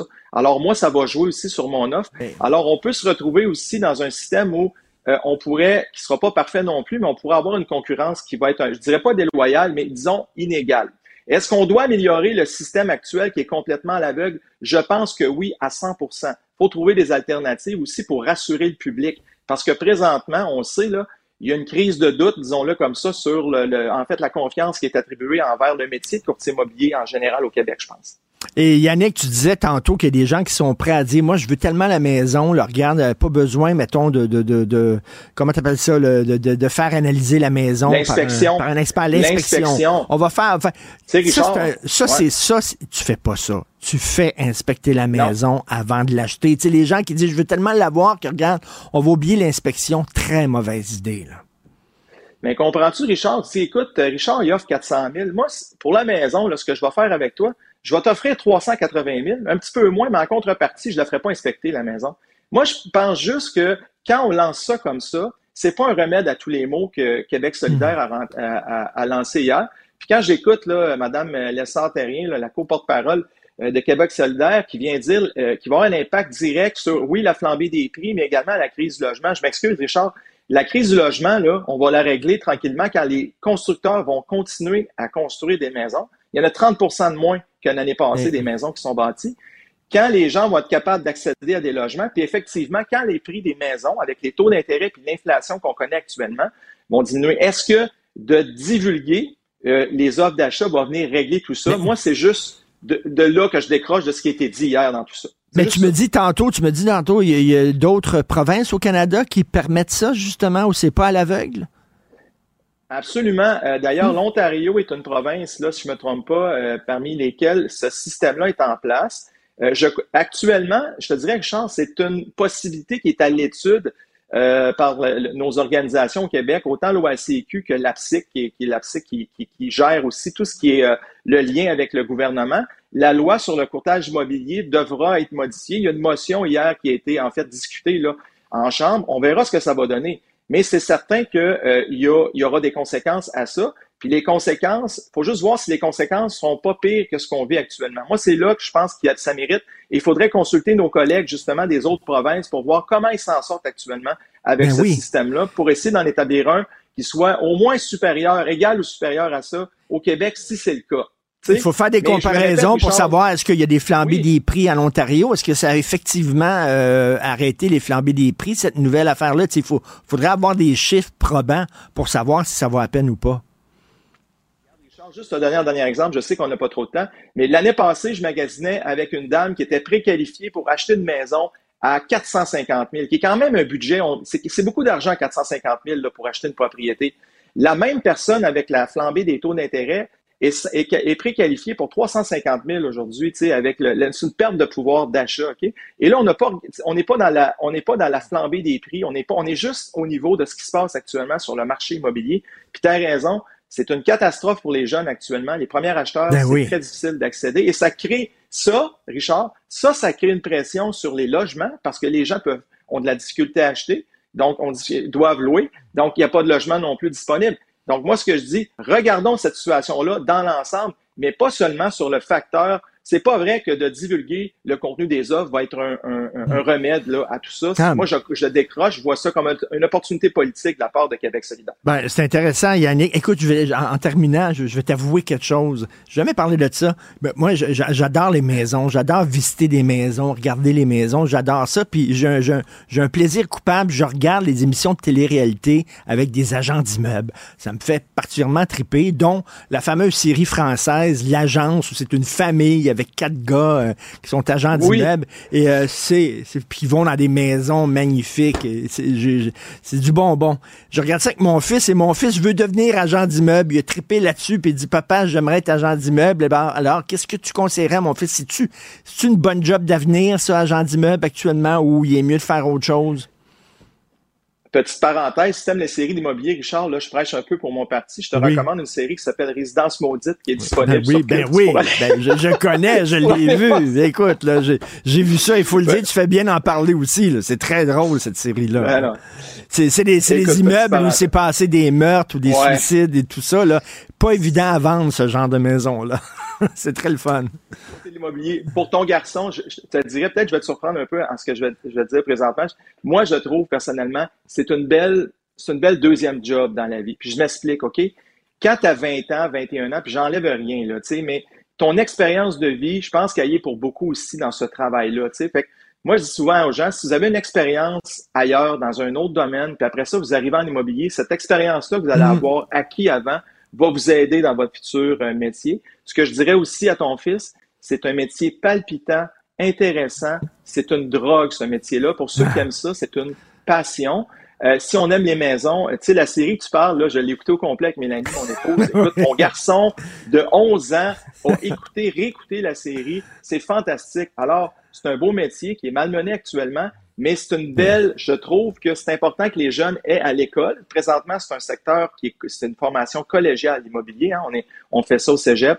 Moi, je dis souvent aux gens, allez vous chercher un, un domaine connexe, puis dans un deuxième temps, ou des fois dans une deuxième vie, ça peut être un super beau métier aussi. Mais garde, c'est Mais- mon opinion qui n'engage que moi. Mais non, mais quand très des bon. maisons, c'est plus facile après ça.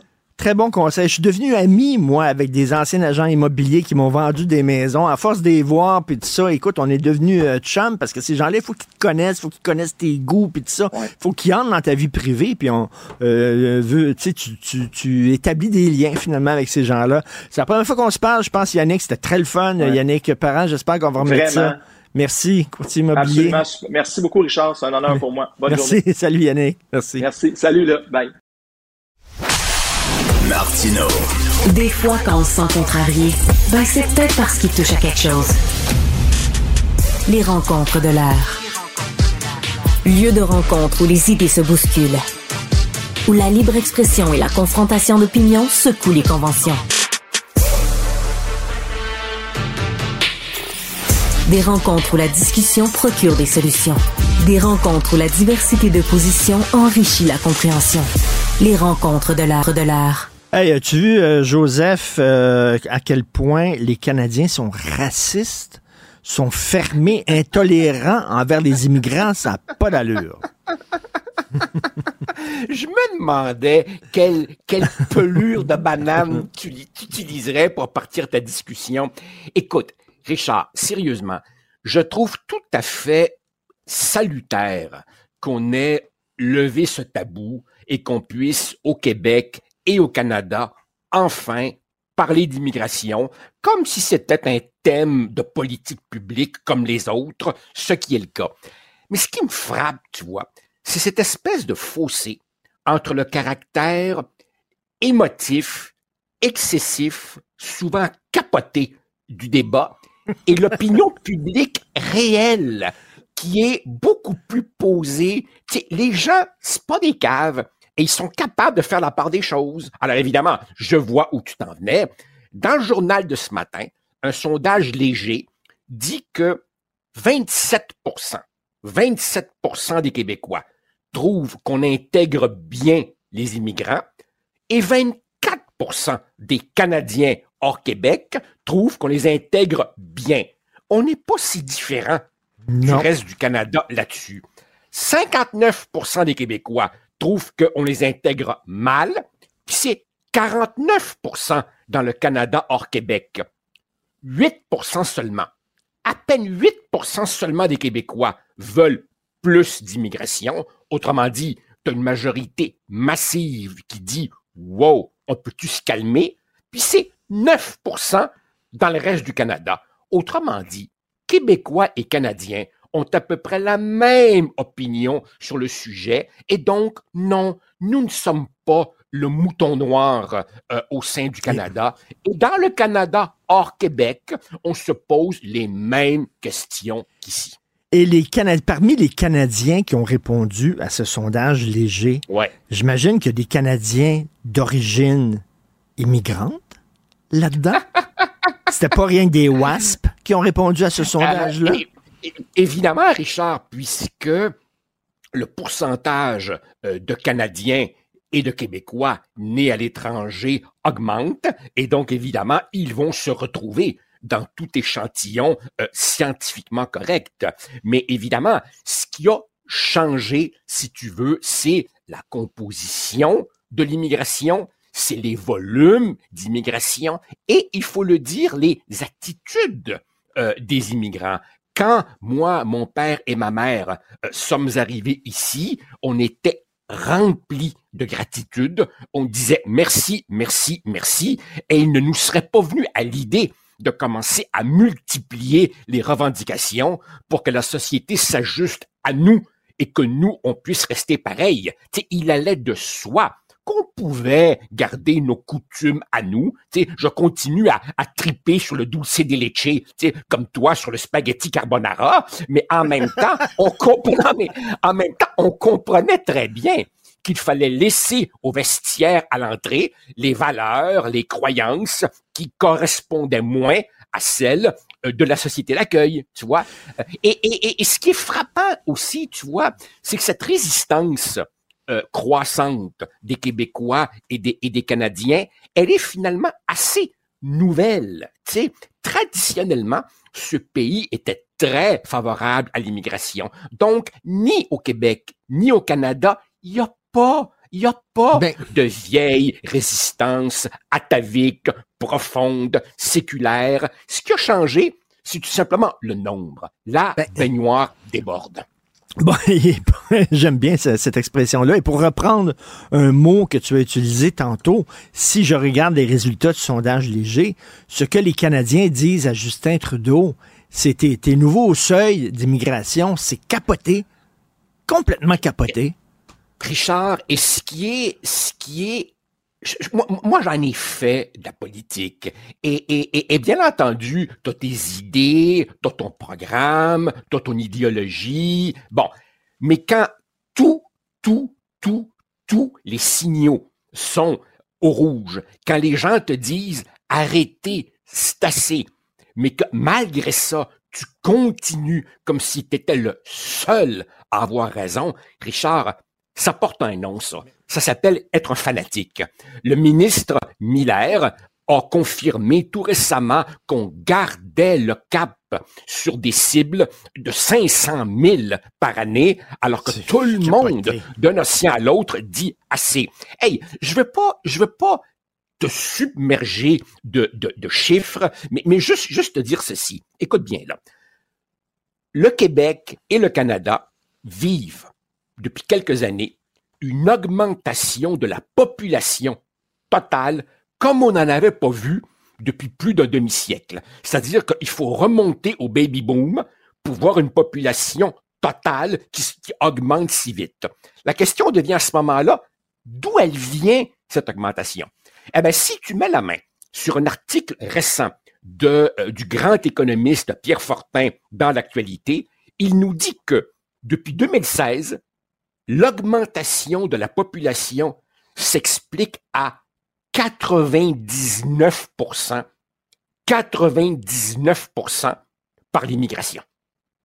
Autrement mmh, dit, mmh. euh, comptons-nous pas d'histoire ben sur le taux de natalité. La population augmente et c'est essentiellement euh, l'immigration. à un moment donné, là, euh, il, faut se poser des questions. Et, et ce qui est intéressant aussi, c'est de voir d'où elle vient, cette immigration. Le Québec, contre vents et marées, depuis à peu près 2016, garde le cap des 50 000 immigrants réguliers. Le, débordement, le trop-plein, c'est qu'à peu près au même moment, le gouvernement Trudeau a ouvert les vannes de ce qu'on appelle l'immigration temporaire. Donc, les gens qui viennent avec des contrats, les travailleurs saisonniers, les étudiants étrangers, dont beaucoup d'entre eux ensuite décident de rester. Alors, à un moment donné, tu sais, je, je, me rappelle pas, je me rappelle pas, Richard, d'un dossier où l'unanimisme des gens qui pensent avant de parler soit aussi massif. Regarde par exemple sur le logement. Tu sais, toutes les banques canadiennes, sans hmm. exception, euh, euh, se sont prononcées euh, pour, pour dire qu'il y a un lien évident. Il y avait un problème de logement avant, mais, mais, mais c'est sûr que de tels nombres augmente euh, euh, les loyers et bien entendu euh, complique l'accès à la propriété dont tu parlais il y a, il y a, il y a quelques instants avec ton, ton, autre invité. Et tu, tu, tu parlais de ça là, euh, en début de chronique en disant bon on est un peu pareil là, les Québécois, les Canadiens face à l'immigration. Nous par contre là, là c'est pas dans les chiffres du sondage léger, mais il faut ajouter à ça un, un aspect identitaire à ça. On ben a oui, peur de perdre notre culture. Les Canadiens n'ont pas ça. Je pense que les Canadiens n'ont pas ça. Nous, il faut ajouter ça en plus de la pression sur le système de santé, pression sur le système d'éducation, euh, le logement, mais il y a aussi l'aspect identitaire, nous, que les Canadiens n'ont peut-être pas.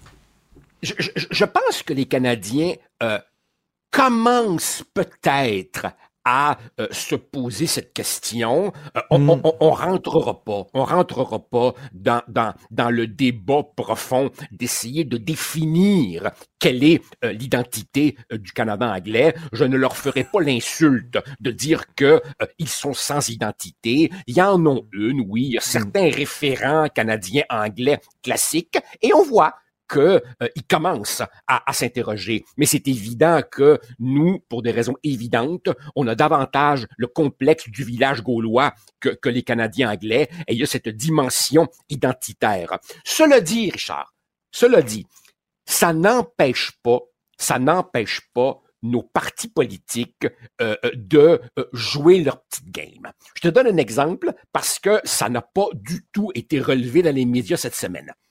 Mardi, il y a donc, on est, jeudi, il y a deux jours, mardi, Québec solidaire se lève en chambre et veut déposer une motion qui dit exactement ceci. Je te la lis.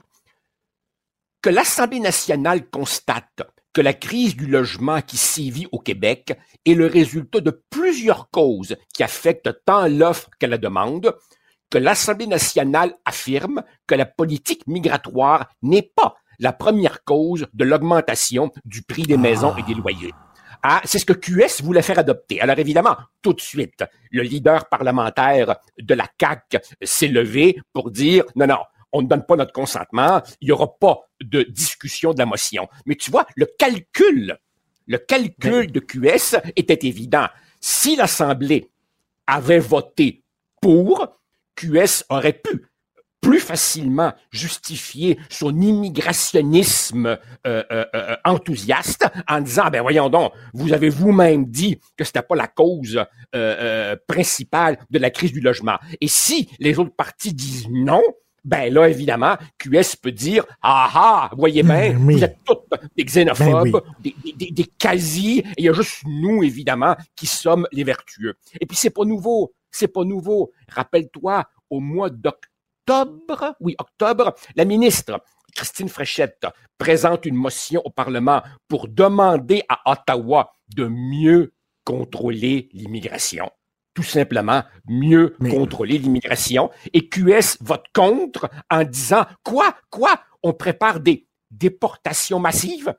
Et là, j'ai bien Ben vérifié avant d'entrer en onde pour ne pas me mettre dans le trouble. En guillemets, ben oui, Guillaume Clich-Rivard a dit quoi? C'est quoi la prochaine étape? Des déportations massives? Alors, tu vois, Richard, les excès de langage, l'émotivité, alors qu'on a une panoplie d'études et une opinion publique qui est assise sur le gros bon sens.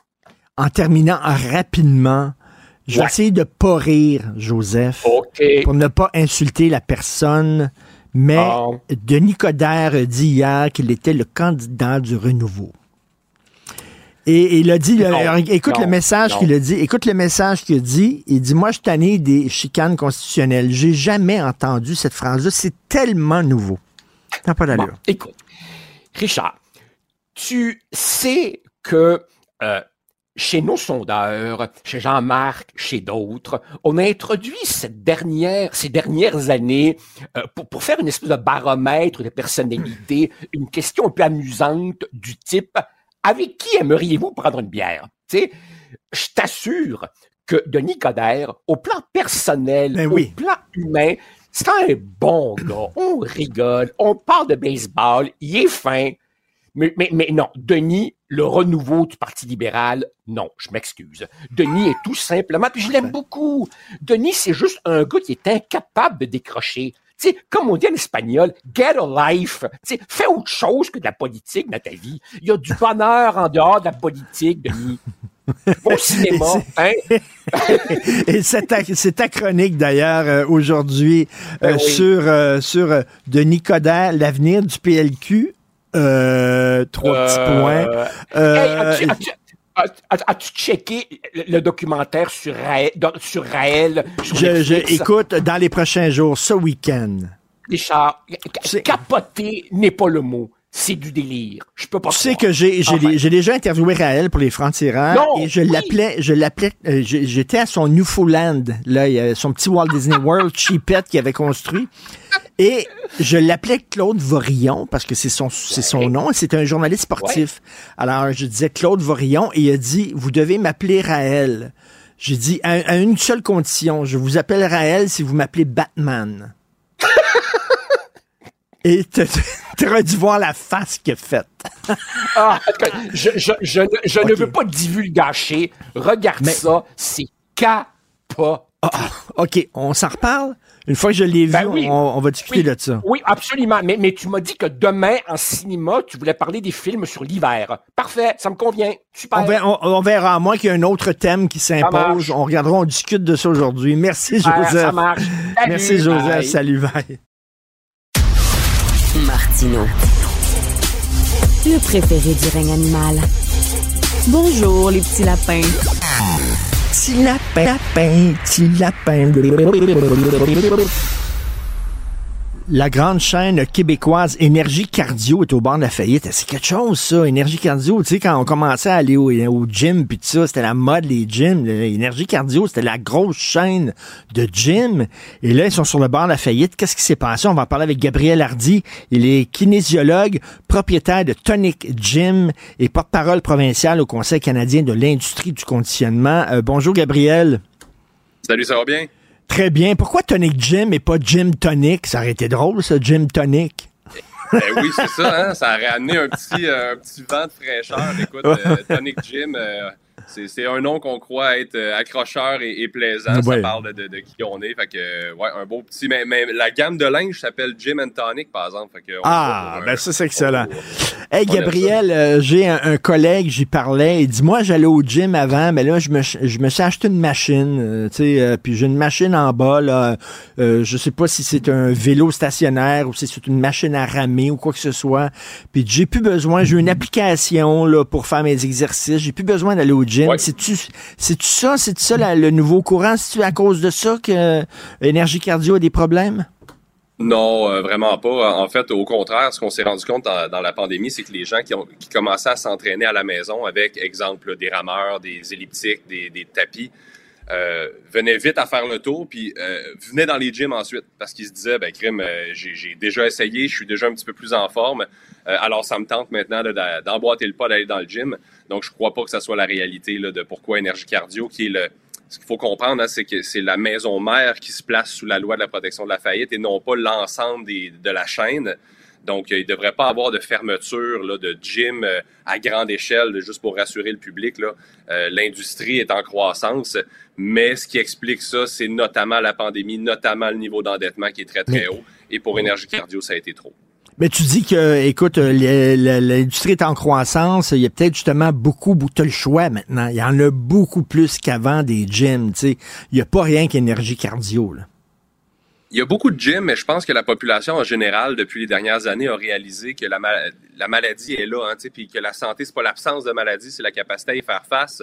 Et j'ai l'impression que le fait de la, la santé préventive fait en sorte qu'il y a de plus en plus de gens qui s'en vont vers les gyms, euh, qui s'en vont vers les studios de santé. Notre industrie a aussi été très rafraîchie. Je dirais qu'avant, c'était beaucoup euh, l'esthétisme qui était identifié au gym. Aujourd'hui, les gens veulent prendre soin d'eux-mêmes.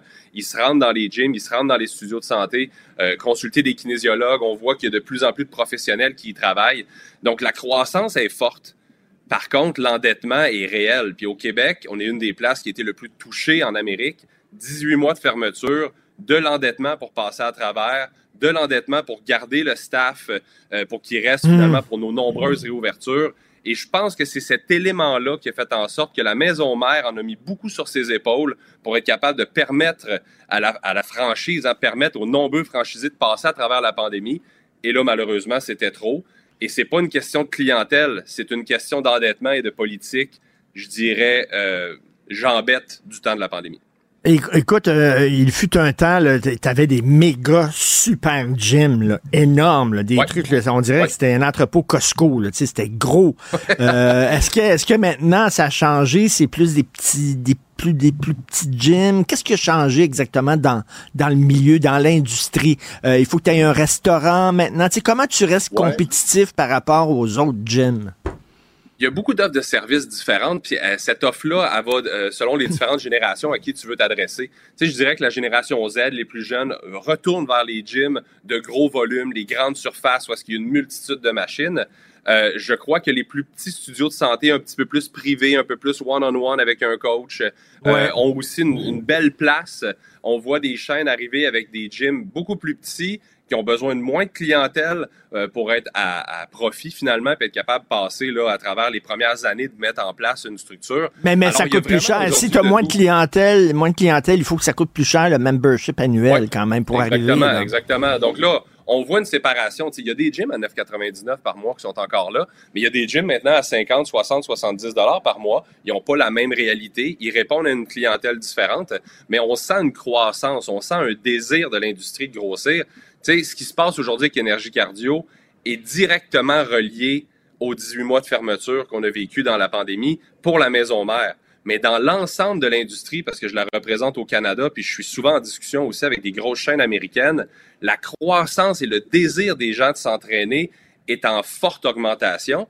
Et aussi, la réputation des gyms s'est améliorée, ce qui fait qu'aujourd'hui, j'étais en discussion avec M. Pierre Lavoie euh, récemment, les gyms sont aussi vus comme une place, un partenaire de santé où même les gouvernements éventuellement vont être capables de dire, ben, savez-vous quoi, les médecins, référez donc à un kinésiologue. Pourquoi l'ensemble des professionnels de la santé, une approche plus holistique, hein, au lieu d'être hospitalo-centrique, on y va vers une approche plus large, puis de dire, ben, on va mettre des nutritionnistes, des kinésiologues, des, des chiro, des massos, euh, beaucoup de Mais- professionnels pour aider les gens à pas à, à se rendre aux hôpitaux finalement, puis à prendre soin de leur santé avant. Et tu parlais qu'il y a une plus forte. euh, Il y, a- il y a beaucoup de gens, euh, beaucoup plus de gens qui vont au gym. Écoute, moi, la patate de sofa parfaite, OK? Là, j'ai jamais rien fait de ma vie. Euh, euh, une patate de sofa, et ça fait un an que je vais au gym, minimum cinq fois semaine. Si moi, je fais ça, je me dis, il y a bien d'autres gens aussi qui ont pris euh, ce pli-là. Et euh, je me rends compte que, tu sais, les, les professeurs, là, ceux qui donnent des cours de groupe, là, que ce Ouais. soit de Zumba ou de yoga ou Pilates et tout ça, c'est des stars. Hein? Il y en a qui disent. Hey, il faut il faut que tu il faut que aies le, le cours de elle est bonne en maudit puis lui là puis tout ça. Fait que euh, il faut que tu payes ces gens-là pour les garder parce qu'ils ont comme leur clientèle, c'est un peu comme des des coiffeurs vedettes dans certains salons de coiffure. C'est un peu ça là. C'est exactement la même chose. Les- les coachs, les kinésiologues, les entraîneurs, c'est nos vedettes, c'est c'est ceux à qui les gens font confiance. C'est plus que juste une personne qui va te faire perdre du poids. C'est une personne qui va t'aider dans ta santé mentale, dans ta santé physique, qui va te parler de prévention, qui va te guider, à qui tu peux te confier. Donc, nos entraîneurs, nos, nos, nos coachs de cours de groupe, c'est des motivateurs de santé préventive. Et c'est ça maintenant qui, je crois, est la réalité des gyms. C'est, puis on le voit, là, le trend ou les tendances sur la longévité, sur la science qui est basée sur comment je peux vieillir en santé. Vous savez, il y a quatre facteurs vraiment principaux sur la, la longévité, hein, comment je vais passer à travers une vie en santé le plus longtemps possible, bien au-delà de votre poids santé. En fait, le poids santé, ça devrait même plus exister. Ce qu'il faut qu'on parle, c'est comment va votre VO2, hein, votre capacité cardiovasculaire, comment va votre force, votre niveau d'activité physique par semaine et comment vous mangez? Si vous êtes capable d'avoir une réponse Mhm. positive à ces quatre facteurs-là, vous allez être capable de vieillir en santé. Et c'est ça les gyms aujourd'hui, c'est ça les kinésiologues, c'est d'être en mesure d'aller plus loin dans la prévention des maladies chroniques. Écoute, j'ai une collègue ici euh, de l'émission qui euh, se demande, euh, tu sais, avec la, la mode du yoga, est-ce que c'est vos Oui. gros compétiteurs maintenant, ça, les, les, les, les centres de yoga? Moi, j'ai une approche qui est vraiment très inclusive. Puis ce que je dis à tous les partenaires et à tous les membres de la FIC, c'est qu'on n'est pas des concurrents. hein. Ce qu'il faut identifier, là, c'est que le, le- le méchant dans l'histoire, c'est la sédentarité. L'ennemi, là, c'est les maladies chroniques qui viennent avec le manque d'activité physique. Alors que ce soit du yoga, du crossfit, que ce soit des gyms, que ce soit des, des, des Orange Theory, que ce soit des studios de spinning, on est tous des partenaires. Il n'y en a pas assez. hein. La réalité, là, c'est que si le monde se met à bouger, il manque de gym au Québec. Et c'est ça qu'on doit faire, c'est de pousser ensemble pour passer le message, puis faire en sorte que les gens comprennent que les quatre facteurs que je viens de vous nommer, Mais- là, ben, si vous les mettez en place, 90% des maladies chroniques, c'est réglé. Ben c'est ça, il faut que le gouvernement, euh, euh, au lieu de guérir les gens, ben peut-être mettre de l'argent pour prévenir la maladie, puis aider aux gens à être en forme, puis être moins malades. Écoutez, ce point-là est tellement, Ben oui. tellement génial. Avec Pierre Lavoie, là, quand je jasais récemment, il m'a amené un- une vue que je trouvais wow.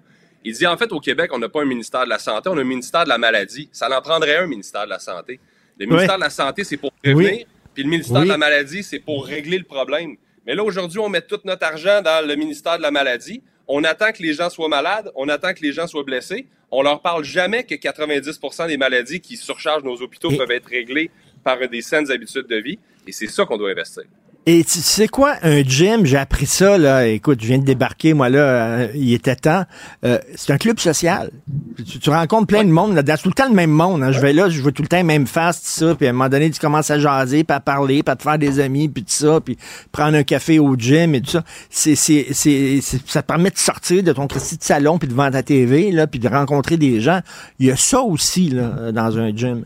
Hey, on, parlait de la pandémie. Les gyms sont une place où est-ce qu'on brise l'isolement? C'est une place où est-ce qu'il y a plein de gens qui partagent les mêmes valeurs, d'être capable d'aller justement prévenir les maladies, d'être capable de prendre soin de soi, de se jaser ensemble. Vous avez tellement raison. Le gym, c'est une place où est-ce qu'on vient ensemble dans un objectif commun. Moi, j'ai toujours dit, on vend de la santé, on vend du bonheur. Ouais. Quand vous traversez la porte d'un gym, là, vous n'êtes pas là pour dire, Eh, c'est épouvantable, ça va faire mal. Ben non. Non, non, attends, attends, soin attends, non, non, non, Gabriel, les trois premiers mois, c'est épouvantable, ça va faire mal. Ça prend, et moi, là, je me suis fait chier, Oui. là, puis ça prend du temps avant que ça kick. Puis à un moment donné, ça kick, puis là, t'as besoin d'y aller au gym, puis t'as du fun. Mais les trois premiers Mais tu mois... te sens en vie. Tu te sens en vie dans les premiers mois. Tu réalises Ouais. que ton corps est fait pour bouger, puis ça fait tellement du bien. Tu dors mieux, tu manges mieux, euh, tu es plus énergique, tu es plus concentré. Ça, c'est les effets positifs de l'activité physique. Alors, tous les médecins au Québec et tous les professionnels de la santé doivent prescrire l'activité physique. On doit en faire un cheval de bataille. On s'en sortira pas avec un système curatif. Alors, Et- des fleurons québécois comme Énergie Cardio et comme tous les autres gyms, là, c'est des places où est-ce qu'ils vous attendent pour prendre soin de vous. Et Gabriel, en terminant rapidement, là. OK, c'est un, Je te demande ça, là, à tous tous les directeurs de gym, là. Les Oui. gars qui s'assoient, c'est Christine Machine, là. OK, là? Puis qui ils font rien que regarder leur Christy de téléphone cellulaire. Puis ils s'exercent pas sa machine. Puis ils sont là pendant 15 minutes à regarder leur... le- Pouvez-vous leur dire de crisser le camp? Parce qu'il y a quelqu'un qui veut utiliser la machine pour s'exercer et pas jaser au téléphone. Tout à fait. faut que les gens bougent dans un gym, c'est là pour ça. Puis euh, on, on va faire en sorte, je vais passer le message à tout le monde au Canada. Richard fait dire get the fuck out. Merci. Gabriel Hardy, kinésiologue et propriétaire de Tonic Gym. Merci beaucoup. Salut. Martino. Sa vulgarisation est d'une grande clarté. La controverse adore Richard. C'est comme, c'est comme ça. Euh, on parle d'économie avec Yves Daou, directeur de la section argent du Journal de Montréal, Journal de Québec. Euh, Yves, ben justement, on parlait à un propriétaire de gym. Énergie cardio, ça sent la fin. Bon, en fait, c'est plutôt un régime minceur qu'ils vont devoir euh, Ouais. se mettre en place parce que, bon, évidemment, ils ont déposé auprès de, de- du surintendant des, des faillites là, une proposition pour dire qu'effectivement, ils devaient euh, 2 millions de, de dollars. là. Donc, euh, et donc, ça posait des une situation difficile. Donc, euh, les propriétaires, là, ils ont 21 centres d'entraînement au Québec. Puis juste te rappeler que là-dedans, tu en as du corporatif puis des franchisés. Donc, euh, sur les 21, il y en a 19 qui sont euh, euh, des succursales euh, de, de, de franchisés. Le reste, c'est des... en fait, c'est 14 qui appartiennent à des franchisés et le reste, c'est corporatif. Et il en ferme deux. Un à Boucherville, puis un à Place Versailles. Et donc, euh, évidemment, ça a des impacts sur euh, euh, pour, euh, pour les employés, puis pour certains centres. Mais la grosse question que se posent beaucoup de gens ce matin, Richard, c'est si, mettons, là, que moi, il ferme, là, je suis remboursé. Ben oui. Et donc, ben euh, oui. là, c'est bien, bien important de comprendre qu'au Québec, là, les centres de conditionnement physique euh, qui, qui utilisent soit des appareils de musculation, des tapis, tout ça, ils sont enregistrés comme des studios de santé selon la loi de la protection du consommateur. Et donc, quand ils sont enregistrés comme ça, ils doivent avoir un permis correspondant, puis ils doivent verser un montant d'argent de cautionnement à l'Office de protection du consommateur. Donc, normalement, Énergie Cardio dépose des, des- du cautionnement à l'Office de protection du consommateur. Or, ceux, mettons que les deux succursales qui sont fermées, ben, ils vont pouvoir réclamer auprès de l'Office de protection du consommateur euh, des remboursements pour, euh, évidemment, leur abonnement, qui, est- en tout cas, la portion qui n'aura pas été euh, euh, euh, à est-ce que ça va couvrir, est-ce que ça va couvrir tout l'argent que tu as perdu Ben, ou une ben, c'est partie? ce que le, l'Office- c'est ce que l'Office de protection du consommateur devrait répondre euh, aujourd'hui. Là. On leur a fait des, des demandes à cet effet. Euh, mais normalement, le fonds devrait être suffisamment généreux pour permettre de, de remboursement seulement pour euh, deux, deux succursales. Puis l'autre affaire, c'est que les gens vont se poser la question aussi, tu sais, moi, je vais-tu continuer à renouveler avec Énergie Cardio? Euh, tu sais, moi, par exemple, je suis Mm. abonné à Énergie Cardio. Écoute, ça me coûte 46 par mois. Je vais, mettons, si tu divises ça par semaine, c'est 11 piastres par semaine, puis je vais trois fois par, semaine, par, par Ben. semaine, ça me fait 3 piastres la visite. Excellent. ça Ben fait que c'est pas très c'est pas très cher pour être en forme. Euh, donc, euh, puis celui que- auquel je vais, c'est toujours plein. Fait que j'assume qu'il va être capable probablement de se redresser euh, à, à court et à Donc- moyen terme en, en, en enfermant quelques-uns pour, payer leur dette de, de, de 2 millions. OK, Mais, donc c'est pas la fin d'énergie cardio, là. Donc. Ben, c'est, mettons là, que le, le problème avec ces centres-là, c'est que la, tu sais, t'en as deux que tu fermes, mais la, la compétition dans ce secteur-là là, est de plus en plus féroce. Tu comprends-tu? Tu as les gyms. Puis des fois, ces gyms-là ne sont pas associés proches des centres sportifs. Par exemple, il y en a, tu as un aréna, puis tu as un centre de conditionnement physique. Avec quelqu'un qui va jouer au hockey, il va peut-être là avant. Mais il y en a qui sont séparés, que c'est plus difficile. De plus en plus, là, écoute, sur Internet, tu as plein d'applications. Ben oui, là, ben que oui. les gens utilisent. Euh, moi, je regarde ici dans, sur le plateau, dans le parc Laurier, c'est plein de cours de gym l'été. tu comprends-tu? Dans le Mm, parc mm, lui-même. mm. Euh, puis, tu sais, les, les- donc, euh, probablement que le, tu sais, c'est un peu comme, euh, tu sais, les, les banques. On s'était parlé tranquillement, tu une espèce de, de migration des, des, des, des- vers le numérique. Tu comprends-tu? Ben, J'ai l'impression que dans les centres de conditionnement physique, euh, tu vas avoir moins de gens en succursale, puis plus dans dans dans d'autres types de, de services euh, numériques en faisant à la maison ou des, des cours plus spécialisés. Tu sais, euh, le yoga show, ben là, tu vas à un centre spécifiquement de yoga show. Euh, donc, euh, écoute, ils sont dans une industrie qui, qui est en plein bouleversement. Et donc, euh, Hmm. c'est c'est pas c'est pas la, la- la fin, mais je pense que ils vont devoir revoir vraiment leur façon de, de travailler pour l'avenir. Écoute, Belle, euh, ça a tombé, là, euh, 4800 emplois de coupés. Ça va super bien dans le milieu des médias, hein? Ouais, ça va bien. Mais écoute, juste te rappeler que le 14 juin dernier, Bell avait annoncé, et ça, là, ça, ça date pas de, de longtemps, c'est en, en 2023, là, il coupait 1300 postes, dont 20% de la haute direction. ça, c'était le 13 juin 2023. Mais là, ce matin, écoute, il annonce 4800 jobs. Ils vendent 45 euh, stations de radio. Euh, Puis là, évidemment, au trimestre, là, leur, leur profit là, a chuté. L'année passée, c'était 528 millions pour le même trimestre. Là, ça a chuté à 382 millions. Fait que tu comprends. L'idée, là, c'est qu'effectivement, là, euh, ça va très mal. Pour les stations de radio euh, au Québec, parce que là, on est en train d'évaluer l'impact au Québec. Au Québec, là, il y a cinq ou six stations de radio qui vont être revendues à une compagnie qui s'appelle Arsenal Media. Je sais pas si tu connais ça. C'est une compagnie qui a déjà euh, quelques stations de radio, mais le Drummondville, il y en a deux Drummondville qui appartenaient à Bell, Saint-Hyacinthe, Saint-Jean-sur-Richelieu, Rimouski euh, et Amqui. Donc, sont vendus à cette compagnie-là que- québécoise qui s'appelle Arsenal Media. Euh, mais mettons que euh, on s'entend pour dire que les médias euh, vivent des moments difficiles. Et mais on s'en, Bell, là, écoute, sont rendus à plus que, tu sais, écoute, quand tu regardes ça, 1300 postes en juin dernier, puis là, plus que, c'est plus que 6000 postes en moins de 12 mois, là. Non, non, C'est euh, c'est un sacré coup. Et euh, rapidement, euh, Hydro-Québec euh, qui a perdu la moitié de, de la valeur d'un placement qu'ils avaient fait. Richard, on dit qu'on cherche de l'argent. on cherche de l'argent, tu comprends-tu, pour investir pour l'avenir pour Hydro-Québec. Mais Éric Martel avait fait un placement dans une compagnie au Québec qui s'appelle Inergex, qui est dans le domaine de l'éolien et tout ça. Et aujourd'hui, ce placement-là, euh, sais-tu combien qu'il vaut? il vaut même pas 300 que- millions de dollars, alors qu'on a investi 773 millions. Ils ont perdu euh, 56 de sa 7% valeur. de la valeur. Hi. Puis en plus, puis là, déjà, c'est annoncé, là, il y a un- la Banque nationale, un des analystes dit déjà que potentiellement, il pourrait couper le dividende euh, de cette, euh, des, actions de cette compagnie. D'habitude, il rapporte un 8,6% de dividende. Euh, donc, c'est une entreprise qui est québécoise, mais qui euh, est en, mettons qu'il y a des problèmes probablement de, de liquidité parce que puis là, en plus, là, on s'aperçoit que ça chute en bourse. Euh, puis là, Hydro-Québec, à un moment, qui est un, des principaux actionnaires, écoute, il détient presque 20% de participation dans cette compagnie-là. À un moment, il va, pouvoir, il va devoir déprécier ça. Puis ça, ça va affecter les profits d'Hydro-Québec. Et donc, les profits d'Hydro-Québec, moins de profits Mhm. d'Hydro-Québec, moins de dividendes au gouvernement, puis moins d'argent pour investir pour l'avenir.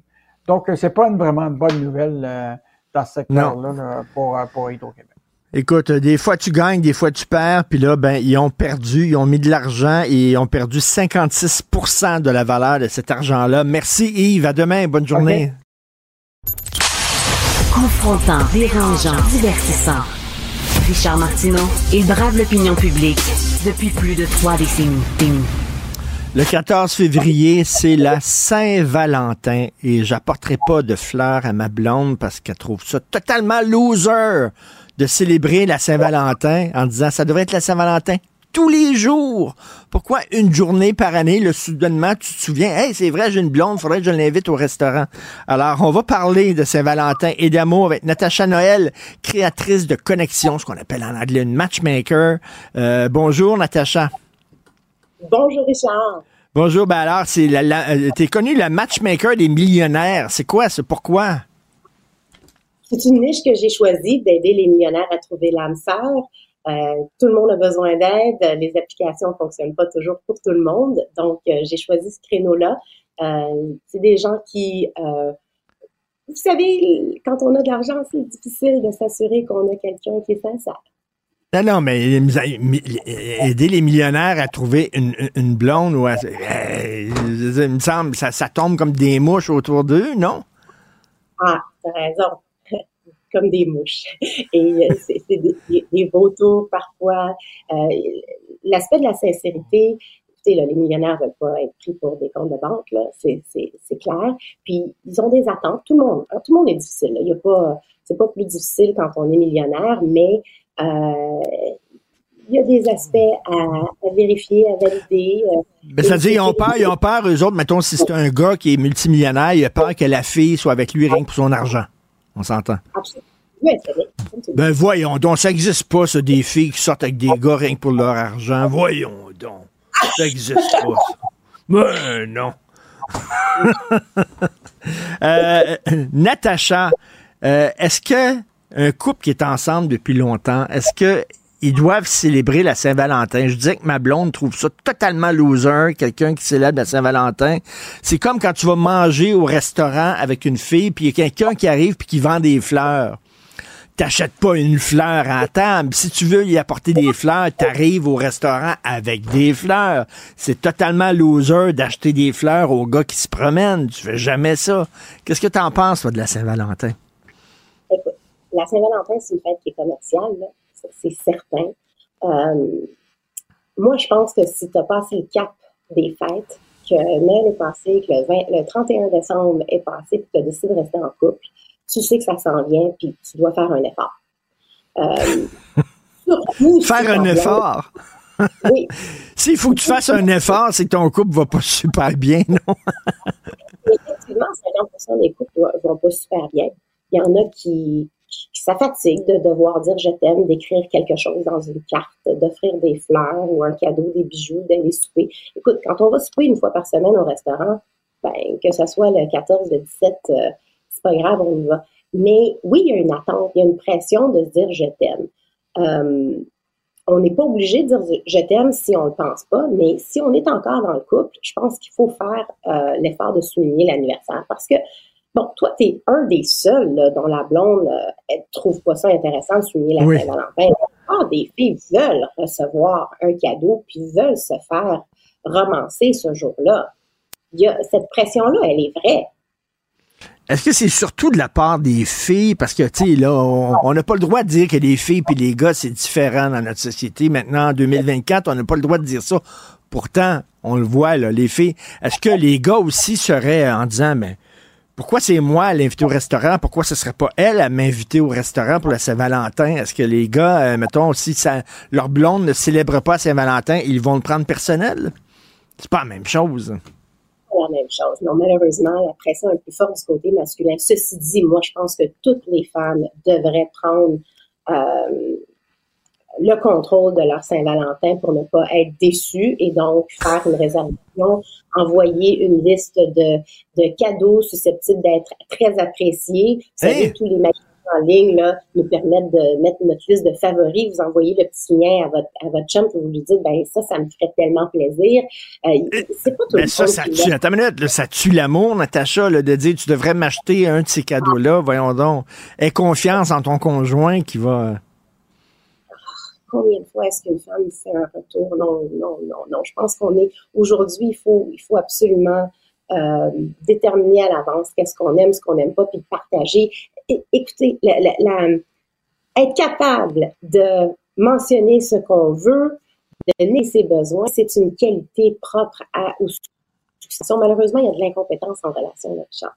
L'incompétence, les gens ne savent pas négocier, ne savent pas faire de l'écoute profonde, ne savent pas apprécier les différences et euh, se retrouvent en couple. Euh, ils sont dans des relations de convenance et c'est pour ça qu'il y a cette pression-là de, la Saint-Valentin puis de devoir dire je t'aime.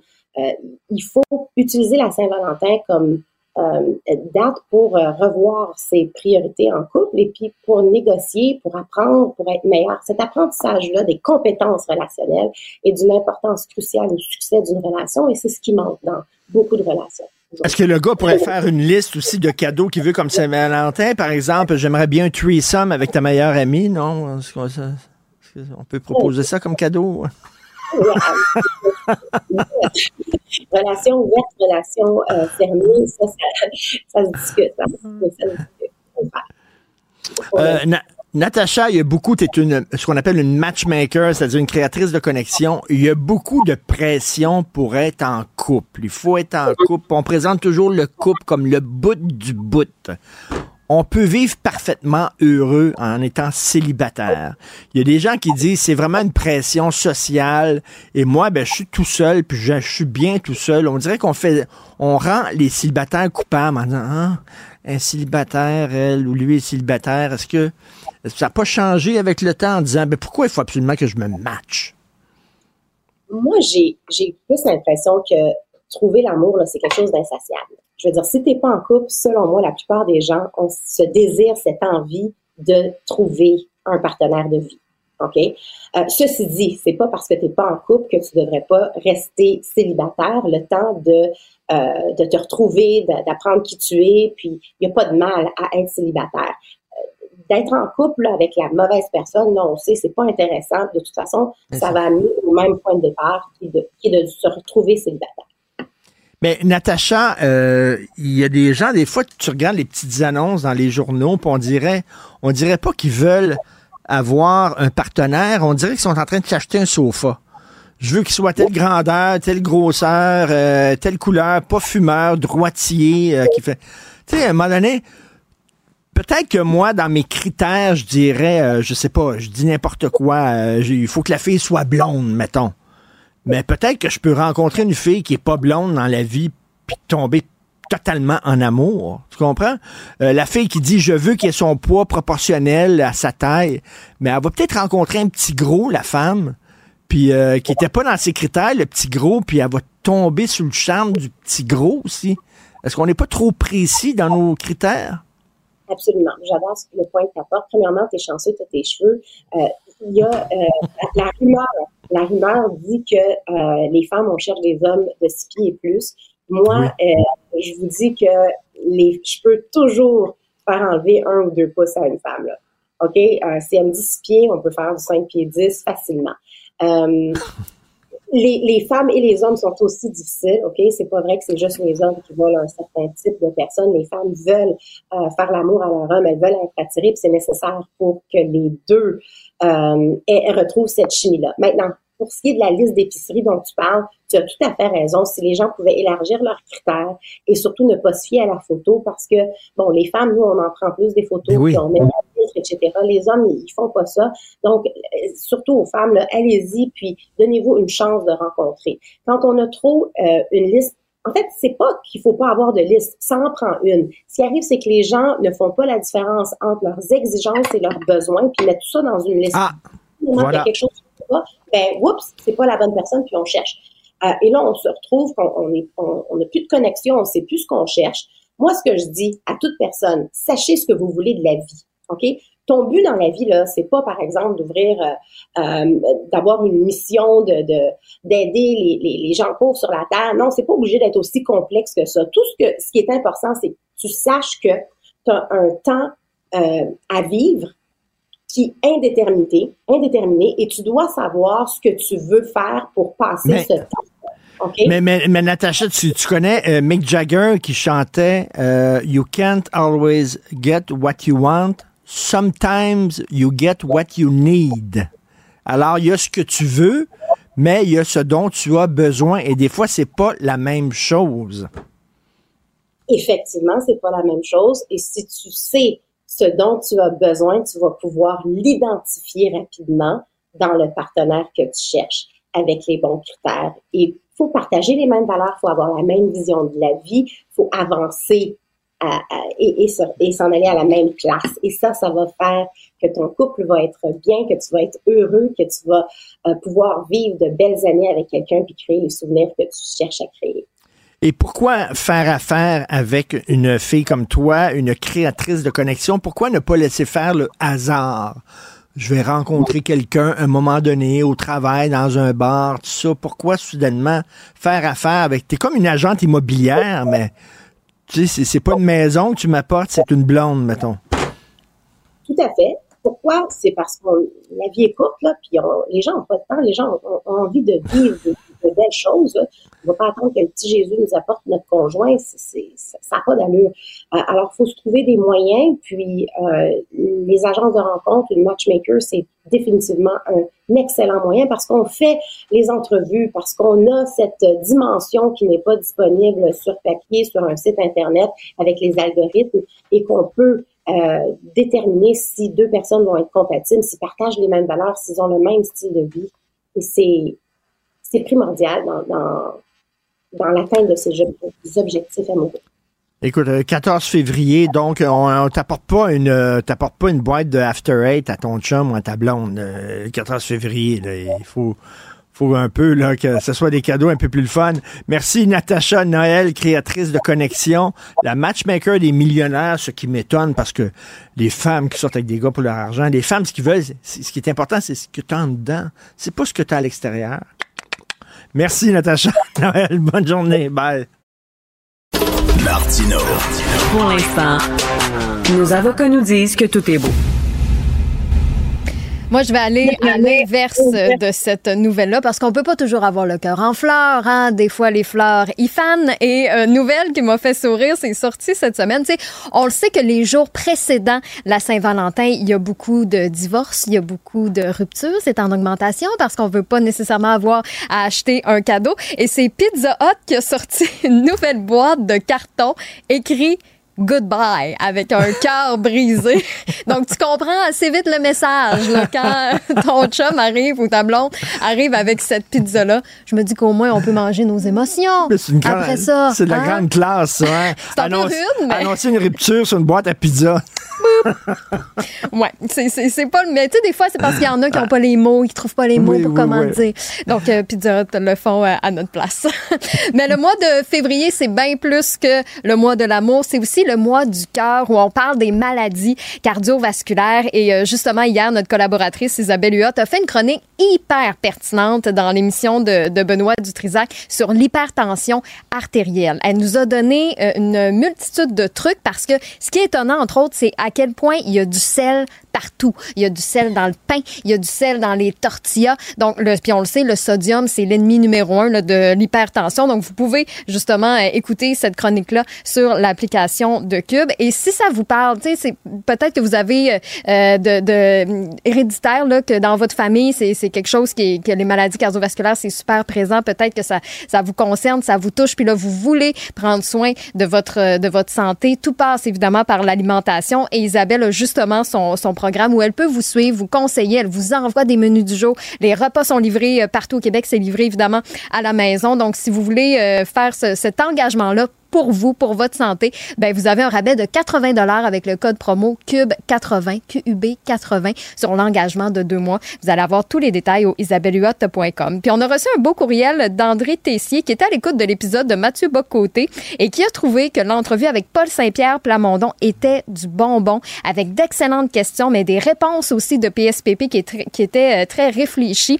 PSPP qui disait justement qu'il pense davantage en entrepreneur plutôt qu'en politicien. Vous pouvez euh, rattraper euh, cette entrevue-là au cube.ca ou sur l'application de Cube. Puis je vous invite justement à entrer en contact avec nous. Euh, Vos commentaires font toute la différence. Donc, que ce soit par courriel au studio à commercial cube.radio ou encore par texto au 1877 827 2346.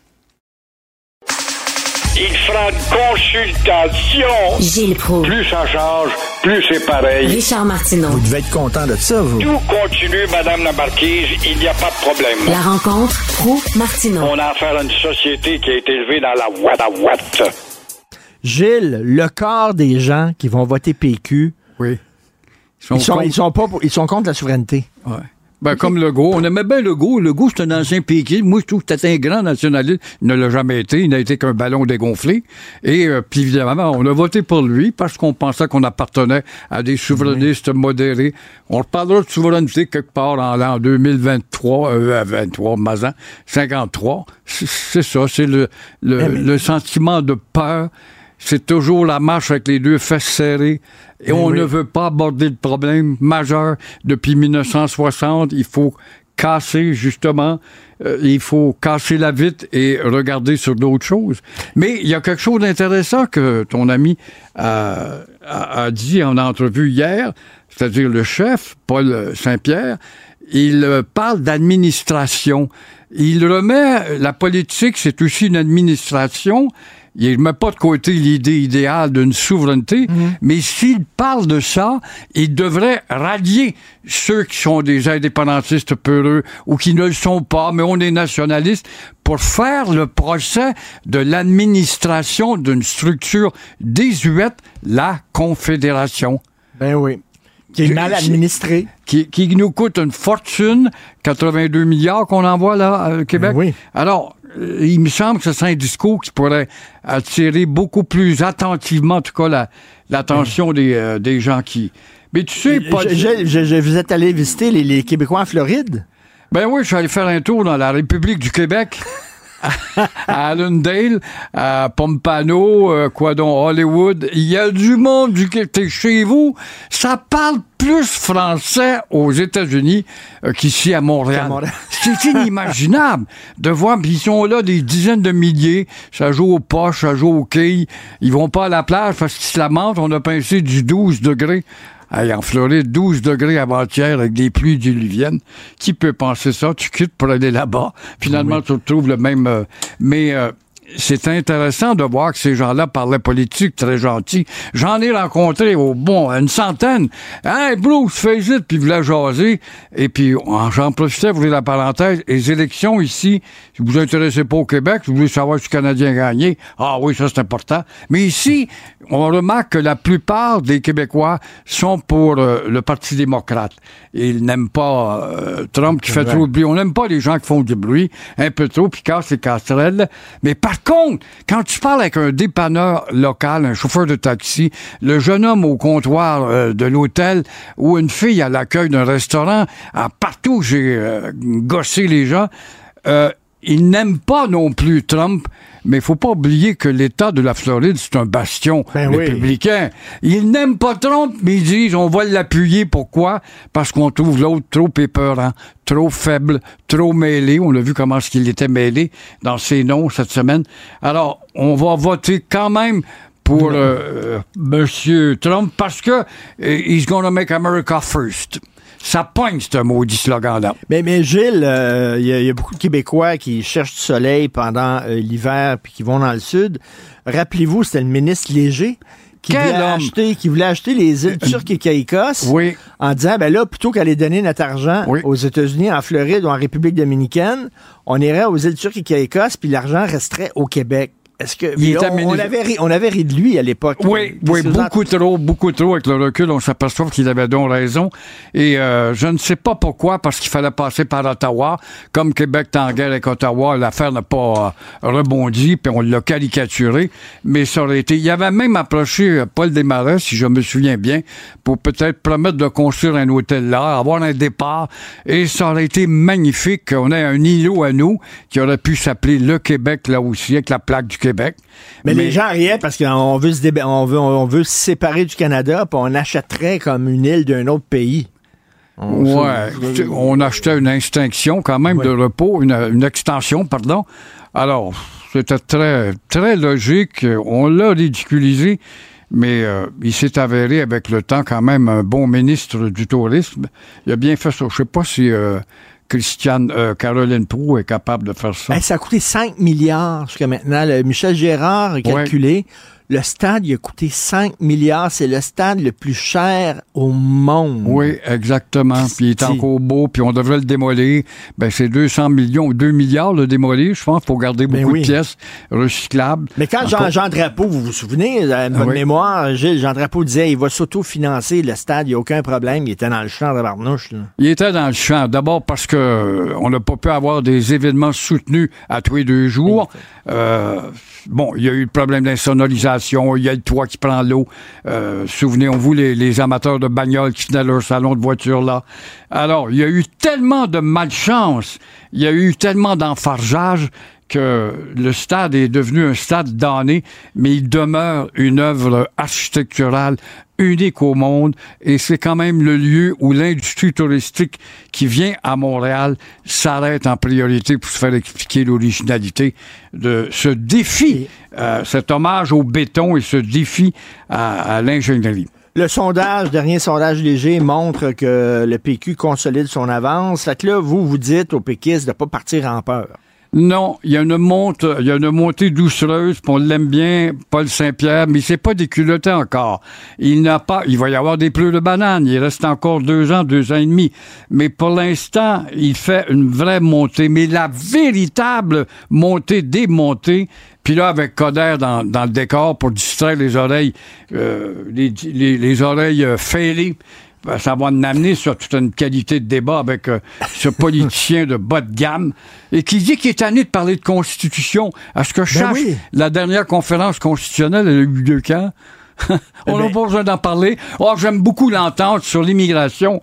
Tout le monde se lamente que l'immigration est mal contrôlée, coûte beaucoup trop cher. Les charges sociales vont au Québec. On n'a pas le contrôle et Legault l'a demandé timidement en début de mandat. Il s'est fait rablouer Ben avec oui. une bonne claque sur la gueule. Qu'est-ce qu'il va réussir que Legault n'a pas pu réussir? Exactement. Qu'est-ce que tu te dis un nationaliste, donc tu vas déplaire à tes têtes carrées là, ou à tes, tes statu-quistes.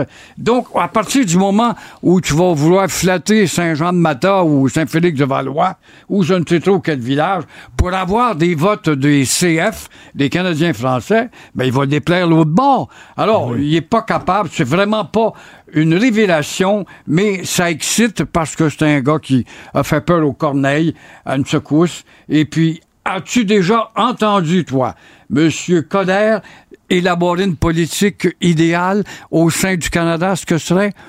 Jamais. Jamais, il n'y a aucune. Il va te parler de la venue d'une équipe de baseball. Il va te parler de boxe. J'aime beaucoup la boxe. Elvis Presley, voilà le genre de culture. D'ailleurs, quand il s'expose dans un grand magazine, il cite Elvis Presley comme disait Elvis, the show must go on. Ça te donne une idée de l'étoffe du politicien. Mais je reviens à Paul Saint-Pierre. Il monte, il monte, il monte. Mais le vrai résultat de sondage, Richard, ça va être le soir. C'est là que ça se décide du débat télévisé. Ben oui, au débat. Là, là, c'est fait. Moi, je n'ai pas suivi la politique, mais là, là, j'ai fait mon choix. Et c'est là, il y a besoin vrai, de... Au Québec, surtout, là, on mise beaucoup sur C'était ça les dernière débats. fois. Hein, Et ça exactement. peut, ça peut changer au débat. Exactement, 1 puis c'est fini. Et en même temps, euh, le soir de la télé, il va peut-être, admettons qu'il gagne, j'espère qu'il va gagner, mais il aura quand même trois parties à le darder, là. La dernière fois, on dardait le go. Quand tu penses qu'on met le go, le premier ministre de côté, on fait un débat puis on ne darde pas, lui. Ça prouve que ce gars-là doit commencer la nuit à jongler, à savoir, je devrais-tu quitter avant le temps? Tout à fait. Hein? Donc, euh, il faut, il faut qu'il prenne ça relax. Ben, D'ailleurs, il le dit, là. Il dit, moi, je m'énerve pas. Les sondages nous montrent, mais euh, c'est pas vrai que je vais partir en peur. là. C'est ce qui Ouais, c'est- mais ça fait trois fois qu'il dit ça. Là. Ben Puis oui. oui, j'admets, puis je m'excuse, puis on va faire mieux. Puis j'ai eu le signal, puis j'ai compris. Il a rien compris. Et tu sais, l'arrivée avec des politiques identitaires audacieux, s'il veut faire mal au PQ, moi, si j'étais Legault, je dirais, voici, on n'est pas indépendantiste, mais je veux faire, reformer le visage du Québec dans la Constitution, dans le Canada.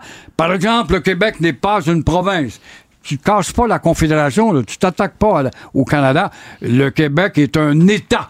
Et on l'appelle l'État du Québec. C'est bien superficiel. Il devient l'État du Québec. Cher, pour neutraliser les libéraux, cher à Jean Lesage. Alors, à ce moment-là, les libéraux ne pourraient pas que... C'est vrai, c'est Jean Lesage qui avait parti ça.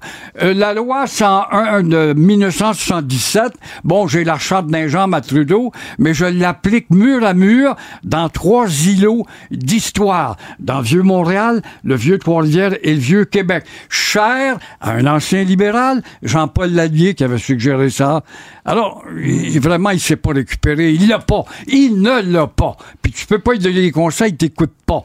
Parce qu'il a peur de se caler, je pense qu'il échange avec toi.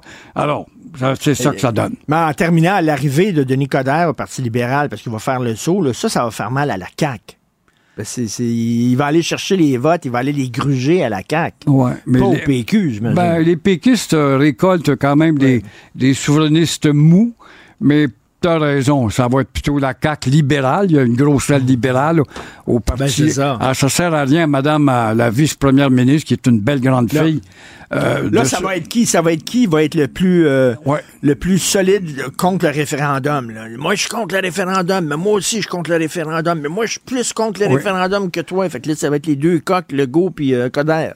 Il va y avoir Deux une, capitaines une- Canada. une- oui, une bataille de portraits. Surveillez-vous les poteaux, les posters s'en viennent. Merci, Gilles. Bonne journée. Merci. Martino. Sa vulgarisation est d'une grande clarté. La controverse adore Richard. C'est comme ça.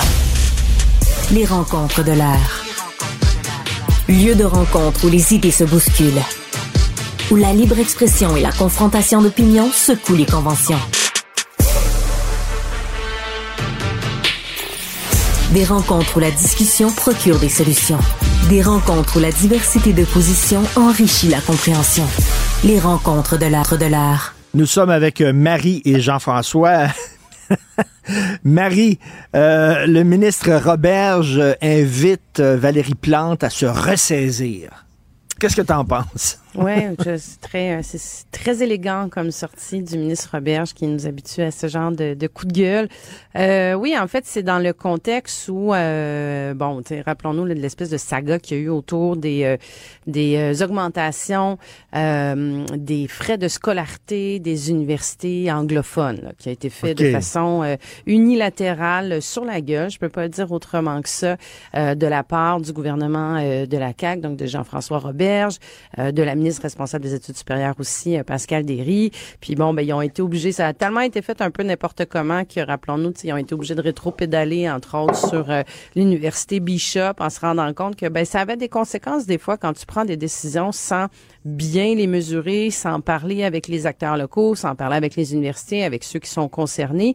Et euh, tu sais, dans cette sortie-là, il y avait un côté que, bon, du coup, moi, je, je, fais- je fais pas le calcul euh, du, euh, du gouvernement. Tu sais, j'en suis sur la partie est-ce qu'on doit financer les études de Oui, oui. gens qui viennent ici puis qui repartent à l'extérieur, qui offriront pas de services? Ça, moi, j'achète ce discours-là. J'achetais moins la partie euh, sur euh, ça va transformer la métropole et euh, tout d'un coup, ça va régler l'enjeu du déclin de la langue française. Et Et euh, la, la- la- Valérie Plante, la mairesse de Montréal, ben, elle est sortie en disant, écoutez, ça, ça a des conséquences, ça a des conséquences au niveau de la vitalité de Montréal. Puis là, il l'attaque sur le fait qu'elle n'est pas une défendresse, elle n'est pas une alliée dans le dossier du français. Mais tu sais, mon Richard, là, quand je regarde ça, là, ces espèces de d'attaques à droite, à gauche, tu sais, s'il y a une affaire que j'ai appris quand j'étais ministre, c'est que tu as intérêt à t'asseoir avec le monde avant de faire des annonces. Tu as intérêt à mettre tes partenaires autour Au de la courant. table. Puis, ben oui, au courant, mais au courant, mais de les impliquer dans la décision aussi, de voir si tu as couvert tous les angles, s'il n'y a pas des angles morts dans ta décision, comment tu fais ça, dans quel délai, de quelle façon, c'est quoi les conséquences. Puis c'est le gouvernement s'est retrouvé encore une fois parce que ça leur arrive régulièrement avec une levée de bouclier, alors qu'il aurait pu faire ça autrement. Puis là, ben écoute, on à ça qu'ils fassent comme Poiliev puis traiter Valérie Plante d'incompétente, ça va être la prochaine étape. Alors, c'est ça, il a dit que Valérie Plante n'est pas une alliée du gouvernement dans la défense du français. Euh, Jean-François. Jean-François, en 2024, à notre époque, dans le climat actuel, quand tu es un homme en position supérieure et tu critiques une femme qui est en dessous de toi, qui est mairesse, toi t'es ministre, mansplaining, mansplaining, ça passe mal, ça là, là. Ben, peu importe. Moi, ce qui m'intéresse, c'est au mérite. Et il faut dire que Il Valérie répond pas à Plante, ta question, hier, hein. il, répond- euh, il évite du la question. mansplaining. Alors, si tu es une femme, dis que c'est du mansplaining. Si tu es un homme, dis que c'est d'androgynie. Si tu es un noir, dis que c'est du racisme. Euh, si tu es un autochtone, dis que c'est du colonialisme. Moi, j'aime mieux regarder les arguments sur le fond et que les gens intelligents fassent leur propre, tirent leurs propres conclusions. Alors, sur le fond, ben d'abord, même sur la forme, Valérie Plante, hier, a dit que cette politique était une attaque contre Montréal. Ben, C'est très, je me souviens pas d'un jour où un, maire ou une mairesse de Montréal a dit d'une politique que c'était une attaque contre Montréal. C'est extrêmement dur ce qu'a dit Mme Plante hier. Et donc, voyons, au fond, est-ce que c'est une attaque contre Montréal non? Si elle a raison, je vais l'applaudir. Si elle a tort, je vais la dénoncer et je vais la dénoncer. Parce que je trouve ça, franchement, c'est un manque de jugement euh, complet. Euh, on peut critiquer, comme Marie le fait, la façon avec laquelle le gouvernement est arrivé à la conclusion sur euh, les droits de scolarité et sur euh, le français, mais moi j'applaudis la conclusion. La conclusion, c'est que désormais, un étudiant étranger ou canadien anglais qui vient au Québec devra apprendre le français pendant ses études à McGill et à Concordia. C'est une excellente nouvelle. C'est une on excellente sait pas, nouvelle on sait pour pas, que Jean-François. On sait pas. Je te laisse continuer, mais c'est pas garanti qu'ils vont apprendre le français avec ce qui a été imposé, là.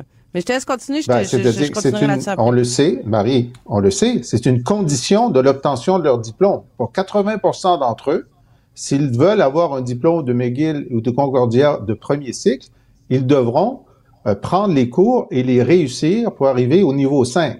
Donc, ça, c'est une obligation. Alors, il est possible que une partie des étudiants étrangers qui voulaient s'inscrire à McGill et à Concordia, voyant cette obligation, ont dit non, moi, ça m'intéresse pas et que ça a une baisse de 7% des étudiants étrangers et de 20% des étudiants canadiens anglais. Mais moi, je dis, ben, c'est très bien. Si vous voulez pas apprendre le français à Montréal, ne venez pas. Je n'ai pas de problème avec ça. Ce n'est pas une attaque contre Montréal. C'est une mesure structurante pour faire reculer le déclin du français. Alors, je suis parfaitement d'accord avec M. Ben, de Oui, toute toi- évidence, Mme Plante n'est pas une alliée de Québec dans ce combat. Marie. Ouais, ben, je- si, ouais, si tu me permets d'apporter une nuance, Oui. c'est pas c'est pas une condition d'obtention du diplôme. Ce qui a été Oui. annoncé, c'est que les universités doivent euh, offrir, s'assurer que les élèves, leurs étudiants le font, sous peine de pénalités financières pour les universités. C'est pas lié là l'étudiant qui décide de venir Oui. faire sa médecine ici ou son génie Oui. ici ou son bac en communication ou euh, ce que tu veux, euh, il peut très Non. bien repartir en disant moi merci bonsoir, j'ai pas appris le français puis je repars avec mon diplôme. C'est pas une Non. condition d'obtention là. Donc l'université peut très bien dire c'est une condition- peut très je bien dire tu- je vais tort sur euh, je vais cacher de l'argent puis je formerai pas mes étudiants en français là. C'est une condition d'obtention du diplôme. Si, si l'Université McGill et Concordia n'appliquent pas cette condition, en plus, ils vont perdre des sous. Ça ne s'applique qu'au premier cycle, ça s'applique pas à la maîtrise et au doctorat, mais c'est, je veux dire, il faut être d'accord sur les faits, là. C'est une condition d'obtention du diplôme de premier cycle pour 80% des étudiants hors Québec qui viennent à McGill et Concordia. Et c'est une mesure qu'on aurait dû prendre au moment de la loi 101.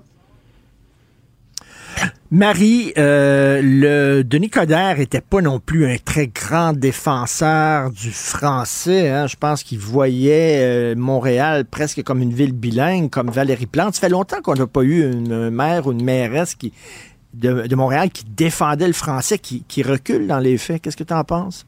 Ben, Valérie Plante, quand elle est arrivée, quand elle est arrivée, de fois, moi, je me rappelle, j'étais ministre responsable de la, de la protection et de la promotion de la langue française quand elle est devenue mairesse de Montréal. Puis ça m'avait choqué justement parce que les premiers discours qu'elle tenait, elle parlait d'une métropole euh, bilingue. Euh, ben, c'est une métropole francophone. Il y a une langue officielle au Québec.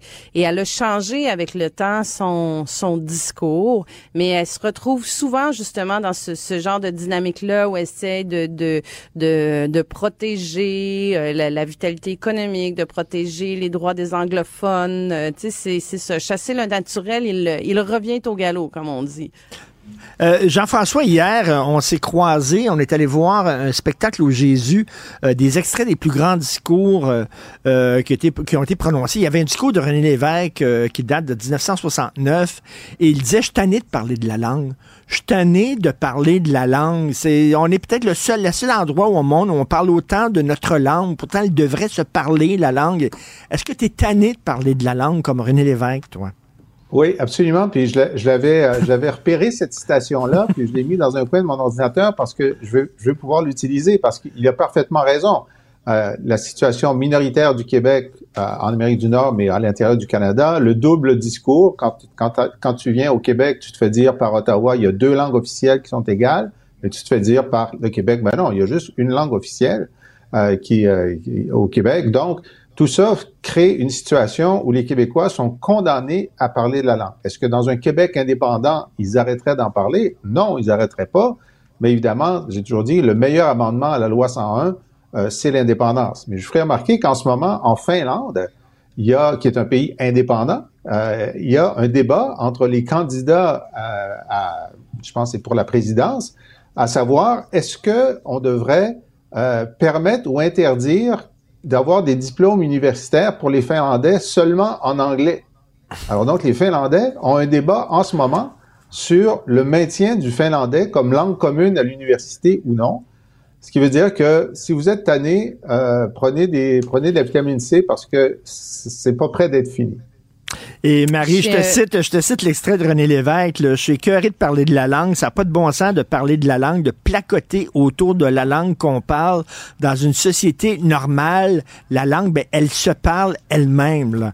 Euh, oui, j'allais voir la pièce la semaine dernière. C'est drôle que vous citiez cet extrait-là parce que c'est un extrait qui m'a qui m'a vraiment accroché aussi. Où il parle de la, la survivance de la nation, euh, de la nation, de la survivance du Québec. Puis je trouvais ça tellement franc puis tellement rafraîchissant d'entendre ça aussi. C'était une citation que je ne connaissais pas de René Lévesque, tu sais, justement, où il dit on devrait juste, on devrait juste la parler puis pas ben en parler, tu sais. Je vais dire, ah, c'est, c'est, c'est tellement vrai, tu sais, mais. Et, Marie, et Marie, c'est en 69 puis disait, je t'écœurais qu'on parle la langue en 69. On est en 2024 on n'en a jamais autant parlé de la langue encore. Ouais, mais ça reste qu'on restera toujours une société francophone dans un bassin euh, anglophone. Tu sais, c'est notre situation géographique qui fait que euh, il y aura toujours une pression sur euh, sur la langue, sur le fait de la protéger, de s'assurer de sa vitalité. C'est une réalité dans laquelle on est, puis qui qui qui change qui changera pas. Et, euh, écoute, euh, Jean-François, euh, tous ces discours-là qu'on entendait hier dans cette pièce-là, puis tu l'as vu, Marie, donc c'est le fun, on peut en parler en trois. C'est tous des gens qui avaient des rêves. Hein? Puis je parlais à Marc Bellan, le comédien, après, puis je me disais, il semble qu'il n'y en a plus des discours comme ça, des envolées oratoires comme ça, on n'en entend plus. Puis il me dit, c'est parce qu'on n'a plus de projet. On n'a plus de rêve, on n'a plus de projet. Tu, fais pas des gros discours, Marie, sur l'augmentation du point d'impôt, est-ce qu'on devrait payer plus dans garderie. Mais tu vois, moi, je suis allée voir ça avec deux, deux ados là, de 14 et 15 euh, ans.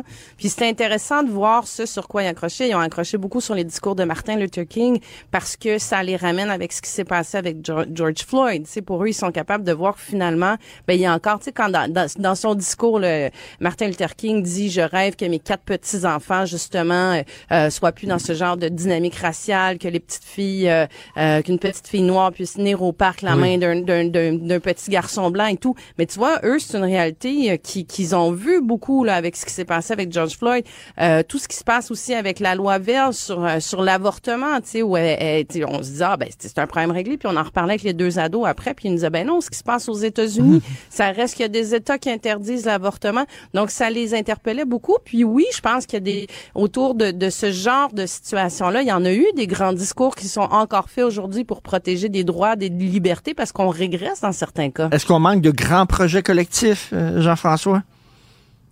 Ben, euh, écoute, en ce moment, le plus grand projet collectif, c'est d'essayer de sauver la planète, et c'est ça que j'ai trouvé la seule chose. Moi, j'ai beaucoup aimé, euh, j'ai beaucoup aimé la pièce, j'ai beaucoup aimé le choix des discours, j'ai beaucoup aimé le fait que des, des, femmes faisaient des discours d'hommes et inversement, puis des noirs et des blancs faisaient des discours des noirs et des blancs.